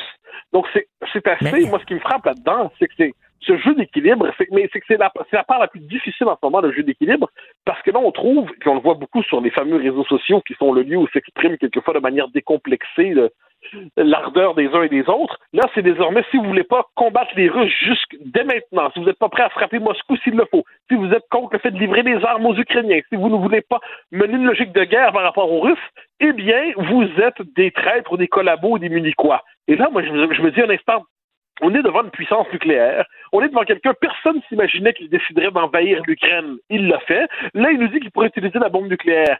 Moi, je dis simplement, l'esprit d'équilibre en ce moment, ça doit exister. Un esprit de modération qui consiste à dire, OK, il faut éviter cette montée aux extrêmes qui est si enivrante, mais qui est si destructrice. Mais tu sais, quand on, a, on, est allé voir, mettons l'Occident est allé voir l'Ukraine en disant, ben là, vous allez joindre les rangs de l'OTAN, vous allez devenir dans notre gang à nous, puis tout ça, c'était pas leur rendre service vraiment, parce qu'on savait fort bien que jamais, jamais Poutine allait accepter ça, et qu'il était suffisamment fou pour envahir l'Ukraine, on le savait. Et si on est prêt à attirer l'Ukraine dans l'OTAN, venir joindre les forces de la démocratie, ben il faut aller all-in, puis lorsqu'ils sont dans le trouble, parce qu'on les a mis dans le trouble, parce qu'on a provoqué le monstre qui dormait à côté, bon, on doit aller les défendre comme s'ils faisaient partie de l'OTAN. Non? Ouais, ben là, le, je pense que le, le, comme si dans les circonstances est important. C'est-à-dire, euh, ils ne sont pas dans l'OTAN. Mais ils allaient, ils allaient le faire, ils voulaient y être, là. Bah, ils, voulaient, ils voulaient, mais il y avait les, les, les pays européens qui n'étaient pas favorables pour l'instant, il faut, faut, okay. faut pas l'oublier. La France n'était pas favorable, l'Allemagne n'était pas favorable. Donc, euh, c'est comme si, mettons, moi, moi, je veux, je veux un jour sortir avec Claudia Schiffer. Bon, pardon, c'est des références très 1990, mais le fait que je veuille n'implique pas que ça va arriver. Okay. Je veux, je veux, mais désolé. Donc, le mais, mais l'Ukraine, surtout depuis quelques années, annonçait son désir effectivement de rejoindre les, euh, de rejoindre l'OTAN. Bon. De l'autre côté, de l'autre côté. Et là, nous, ça faisait notre affaire parce que hey, c'était un coup euh, au derrière qu'on envoyait à Poutine en disant on va avoir l'Ukraine avec nous autres. Nanana, nanana. Avec cette nuance, tu as tout à fait raison, mais que les États-Unis et l'Europe de l'Ouest n'ont pas le même rapport par rapport à ça. Les Américains sont dans un rapport, euh, bon, ils se, premièrement, ils se désengagent de l'Europe. Il faut jamais l'oublier. Globalement, les Américains ont tourné leur regard vers l'Asie. Ils considèrent que le monde de demain, c'est l'Asie. Ils considèrent qu'aujourd'hui, euh, l'Europe, d'une certaine manière, c'est oui, euh, c'est leur berceau, mais ils n'y sont plus vraiment intéressés. Et les Européens se disent plus que jamais, ouais, ben là, on va falloir qu'on gère nos problèmes par nous-mêmes. C'est, euh, on peut pas toujours compter sur des Américains. Et les Européens, et c'est ce qu'on voit en ce moment, euh, ont quand même le, le sens de que, imaginons là que, ça se passe, que, que, que, Poutine continue d'attaquer de manière ou de l'autre, ou quel que soit le scénario, à moins de croire que c'est possible, puis je pense pas que c'est l'est, on pourra pas dégager Poutine demain matin en disant Poutine dégage, on ne veut plus de toi là, on ne veut plus de toi au Kremlin. Et puis on pourra pas déménager les Russes de la Russie. La géographie de, a ses droits, la géographie a ses lois. Alors qu'est-ce que ça veut dire concrètement tout cela? Eh bien, ça veut dire que les Européens sont dans une logique de négociation. C'est bizarre parce qu'en ce moment, on dit, mais on ne négociera pas avec un tyran. Pourquoi négocierait-on avec un tyran? OK, mais les Européens, ils sont, ils sont là, les Russes, là. Il va falloir vivre avec eux. Donc, comment trouver une espèce de terrain d'entente? Est-ce encore possible? C'est la question qu'on se pose. Est-ce que c'est possible? Sachant que, euh, que Moscou mais... est prêt à aller très loin? Mais le fait est que Ils, sont ils partagent un même continent, ils partagent un même espace. Est-il possible, sans avoir le début d'une quart de huitième de sympathie pour Vladimir Poutine, de se dire, va quand même falloir tenir compte de l'existence des Russes dans tout ça. Comment éviter la montée aux extrêmes? Moi, c'est ce qui m'obsède. Comment éviter la montée aux extrêmes en ce moment? Moi, tous les espèces de vents en guerre, des vents en guerre de Twitter qui se disent, il faut y aller, il faut que l'OTAN frappe, il faut tout se permettre. Mais vous êtes au courant que le type en face, il a la bombe nucléaire et qu'il pourrait demain décider de prendre la Moldavie, puis il pourrait ensuite décider de s'en prendre aux Pays-Baltes. Le jour où il prend les Pays-Baltes, il s'en prend le temps. S'il s'en prend le temps, c'est comme s'il s'en prenait au Canada et aux États-Unis. Est-ce qu'on veut qu'à partir de l'Estonie, de la Lettonie ou de la Lituanie, il y ait la possibilité mais- d'un embrasement d'un conflit mondial et nucléaire? Moi, je, je, je regarde ça et je me dis, nous sommes devant des apprentis. Mais, euh, donc, est-ce que c'est une bonne idée d'armer les Ukrainiens? Parce que c'est ça, là, on achète des armes, on envoie des armes, mais alors là, ça pousse les Russes à escalader encore le niveau de violence et de devenir encore plus violents. Est-ce que c'est une bonne idée de faire ça? Ben ben là, il y a deux possibilités là-dedans. C'est-à-dire que là, on explique, on va les armer, mais ce n'est pas un geste de, de- sous le- d'hostilité à la Russie, dit-on. Quand on regarde le discours autour de ça, donc c'est pas un acte belligérant à l'endroit des Russes. Bon. Mais les Russes, eux, sont pas d'accord. Les Russes disent honnêtement, si vous armez des Ukrainiens, c'en est un. Je dis pas qu'il faut pas les armer, sur du temps passant. Je dis qu'il faut être conscient de ce qu'on fait en plaidant pour le fait de les armer. Là, on disait, on va leur offrir des avions de chasse. D'accord. Mais là, qui va piloter des avions de chasse? Des Parce que moi, je, voudrais, je piloter un avion de chasse, que ça fonctionnerait pas. Hein, Il faut des gens qui sont spécialisés pour piloter des avions de chasse. Des, pilotes de chasse. Donc, est-ce que c'est des gens qui sont dans les armées de l'OTAN ou est-ce que ce sont des Ukrainiens qui vont prendre le contrôle des avions de chasse et qui vont mener la bataille? Cette question-là, c'est pas un détail. Si c'est un pilote danois si c'est un pilote français qui, qui est à la tête de je ne sais quel avion de chasse, ou si c'est un Ukrainien, c'est pas la même chose. Tout ça a été infiniment plus pratique et a des portées beaucoup plus grandes qu'on l'imagine. Est-ce que, tu, est-ce que tu fais un parallèle avec la guerre d'Espagne? Est-ce qu'il va y avoir des brigades internationales qui vont aller euh, en Ukraine euh, se battre aux côtés des, des- des démocrates républicains? Euh, des Ben, démocrates donc, ukrainiens? C'est- le sujet d'un de mes deux éditos ce soir à CNews. alors, euh, alors je, ben, en, en- au Danemark, la, la première ministre du Danemark a dit euh, ben oui, on, est, on accepte que de nos ressortissants, de nos citoyens s'engagent dans des brigades internationales. Et Zelensky a demandé des brigades internationales pour l'Ukraine. Bon, mais là, le problème, c'est que là, il faut voir que quand on envoie des gens dans des brigades internationales, il y a deux choses. Premièrement, eh bien, euh, il faut un terrain pour les accueillir. Si, si Kiev tombe d'ici quelques jours, si la Russie réussit à imposer son joug sur l'Ukraine, ben bye bye, brigade internationale. Le scénario où ça devient possible, c'est qu'une partie du territoire demeure sous le contrôle ukrainien pendant que l'autre territoire est sous le contrôle des Russes. Alors là, des gens qui arrivent en- euh, dans l'Ukraine qui seraient encore ukrainiennes.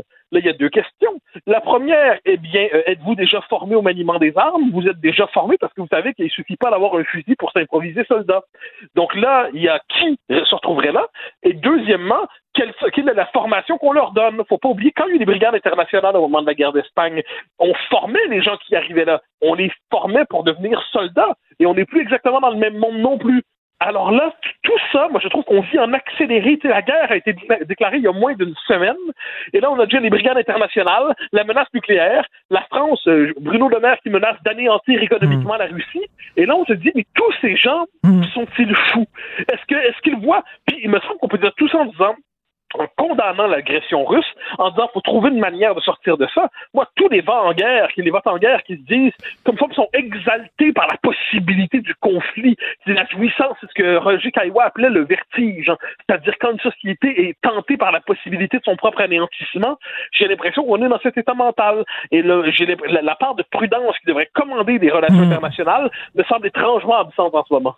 Tout à fait. une- une- oui, effectivement. Mais c'est inquiétant. Je t'écoute, là.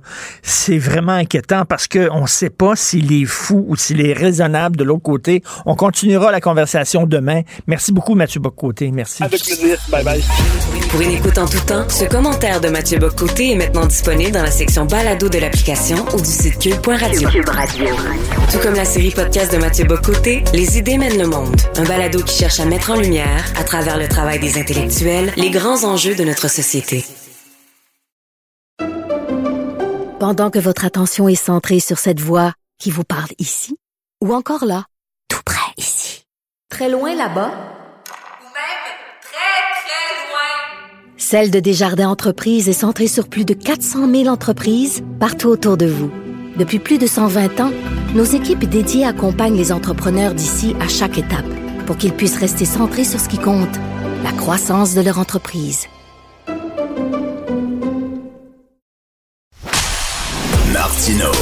Des fois, quand on se sent contrarié, ben c'est peut-être parce qu'il touche à quelque chose.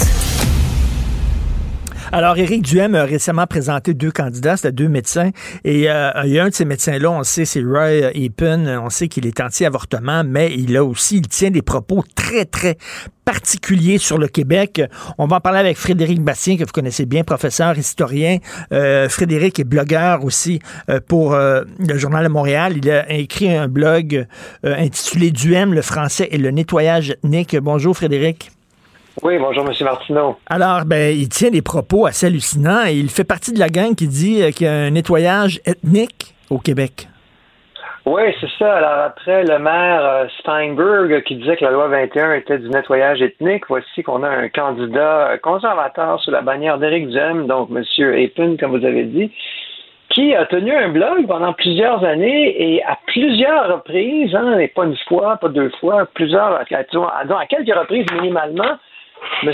Ayton a dit que euh, ceux qui défendaient le français, que ce soit QS, le PQ ou d'autres, euh, ça équivalait à du nettoyage ethnique. Donc, il y avait une volonté concertée de plusieurs défenseurs du français au Québec de, au fond, là, faire euh, bouter les Anglais dehors, faire du nettoyage ethnique, les, les forcer à quitter le Québec, etc. Que vouloir défendre notre culture, c'était une attaque, en quelque sorte, contre la présence anglaise au Québec. Rien de moins que ça. Rien de moins que ça. Et c'est bizarre parce qu'Éric Duhem, il arrête pas de se targuer d'être nationaliste. On le sait qu'il a déjà été au Bloc québécois. Il dit qu'il est nationaliste. Moi, en entrevue, il m'a même dit qu'il était souverainiste. Comment ça se fait qu'un chef de même peut avoir un gars qui pense, euh, qui pense comme ça dans ses troupes? Ben écoutez, c'est intéressant ce que vous dites. Moi, j'ai connu Éric Duhem en militant au Parti québécois quand j'étais au Cégep à Laval. Donc, j'ai un très, très souvenir, euh, très, évidemment, très vif, très, euh, très fort de nos années de militantisme au PQ.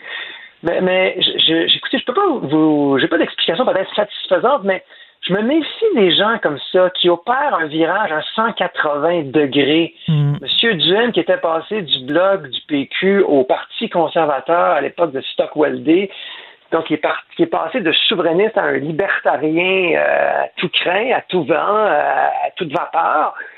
Et, donc, euh, ces gens-là, on dirait, sont capables d'aller vers des extrêmes, euh, pour une raison peut-être qui m'échappe un peu, là, mais bref. Mais le fait est qu'il n'y a aucun parti au Québec, des libéraux, QS, le PQ, la CAQ, qui accepterait d'avoir sous sa bannière comme candidat quelqu'un qui a dit que la défense du français est du nettoyage ethnique. C'est totalement inacceptable. Non, non, non, mais c'est un candidat coucou. Et moi, je dis tout le temps, aux prochaines élections provinciales, quand il va devoir faire le plein de candidats, Éric Duhem, on va avoir un fun noir, les journalistes et, et vous, euh, Frédéric Bastien, à gratter, le voir ce que ces gens-là ont écrit avant. et ça va être une talle de coucou, là. Je suis convaincu. Ben, en fait, euh, dans le cas de M. Epin, on va avoir de la difficulté à gratter parce que le blog que M. Epin tenait a été fermé. Donc, euh, on n'a plus accès, on n'a plus accès au blog de M. Epin. Là. Alors, tout d'un coup, là, c'était moi, j'ai obtenu, euh, j'ai obtenu des captures d'écran, mais j'ai pas pu faire la recherche, moi, dans le blog de M. Epin, parce que, voilà, vous pouvez plus y aller. Mais je pense qu'il y a deux, je pense que deux Éric Duhem. C'est un, un, être avec deux têtes, c'est-à-dire il y a une tête qui est libertarienne, c'est un très grand libertarien. Puis on sait libertarien, c'est quoi? C'est les lois, les, les droits individuels full pin. Et de l'autre côté, le Éric Duhem nationaliste, sauf que le nationalisme, ben c'est collectif, c'est la collectivité, la majorité qui l'emporte sur les individus. Donc, à un moment donné, je pense que sa tête libertarienne est beaucoup plus grosse que sa tête nationaliste. Oui, il y a ça, mais là, dans ce qui nous concerne maintenant ici, il y a un troisième Éric Duhem c'est que c'est de l'hypocrisie. Il attaque le gouvernement Legault en disant euh, le gouvernement manque de transparence dans sa gestion de la COVID. Il n'y a pas tort de dire ça, par ailleurs. Euh, mais, je veux dire, alors, euh, si on attaque les autres par manque de transparence, alors lui cache le passé d'un ancien candidat qui a tenu des propos inacceptables, complètement inacceptables sur la défense du français au Québec, la défense de notre langue.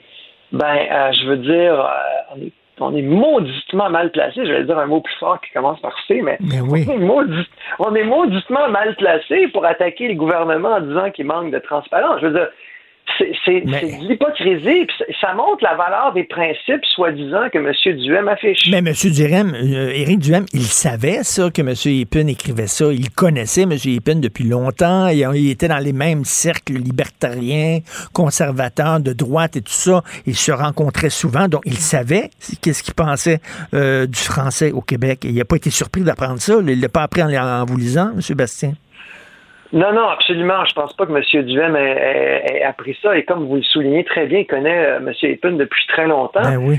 alors, alors, là, ce qu'on voit, c'est que M. Duhem se dit, ben voilà, moi, bon, finalement, j'ai dit que j'étais nationaliste, j'allais défendre la langue, mais au fond, euh, j'ai besoin d'une équipe euh, de médecins dans mon, dans mon groupe, dans mes candidats, pour avoir l'air crédible. Alors, au diable, au diable les principes.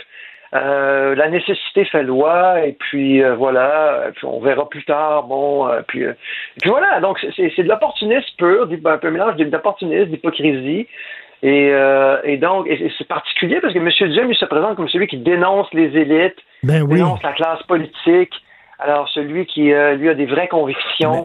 Euh, et il n'y a pas tort des fois de dénoncer. Là. C'est, pas pour dire que parfois il est toujours, mais, pas pour dire qu'il est toujours dans le champ, mais, le, point c'est qu'on voit les convictions de quelqu'un, elles, s'expriment par les gestes qu'on pose.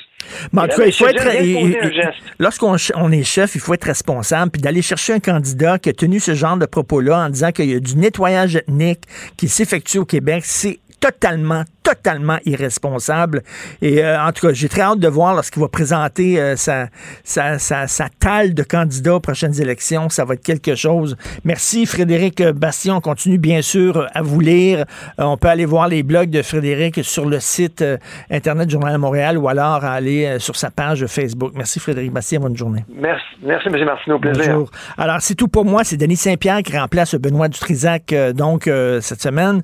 je parle avec Danny dans une demi-heure. Merci beaucoup à la recherche, Florence Lamoureux, euh, Julien Boutier, merci Maude Boutet, Alexandre Moranville-Wallet, à la euh, réalisation, à la console, Jean-François Roy. On se reparle demain à 8 h. Passez une excellente journée.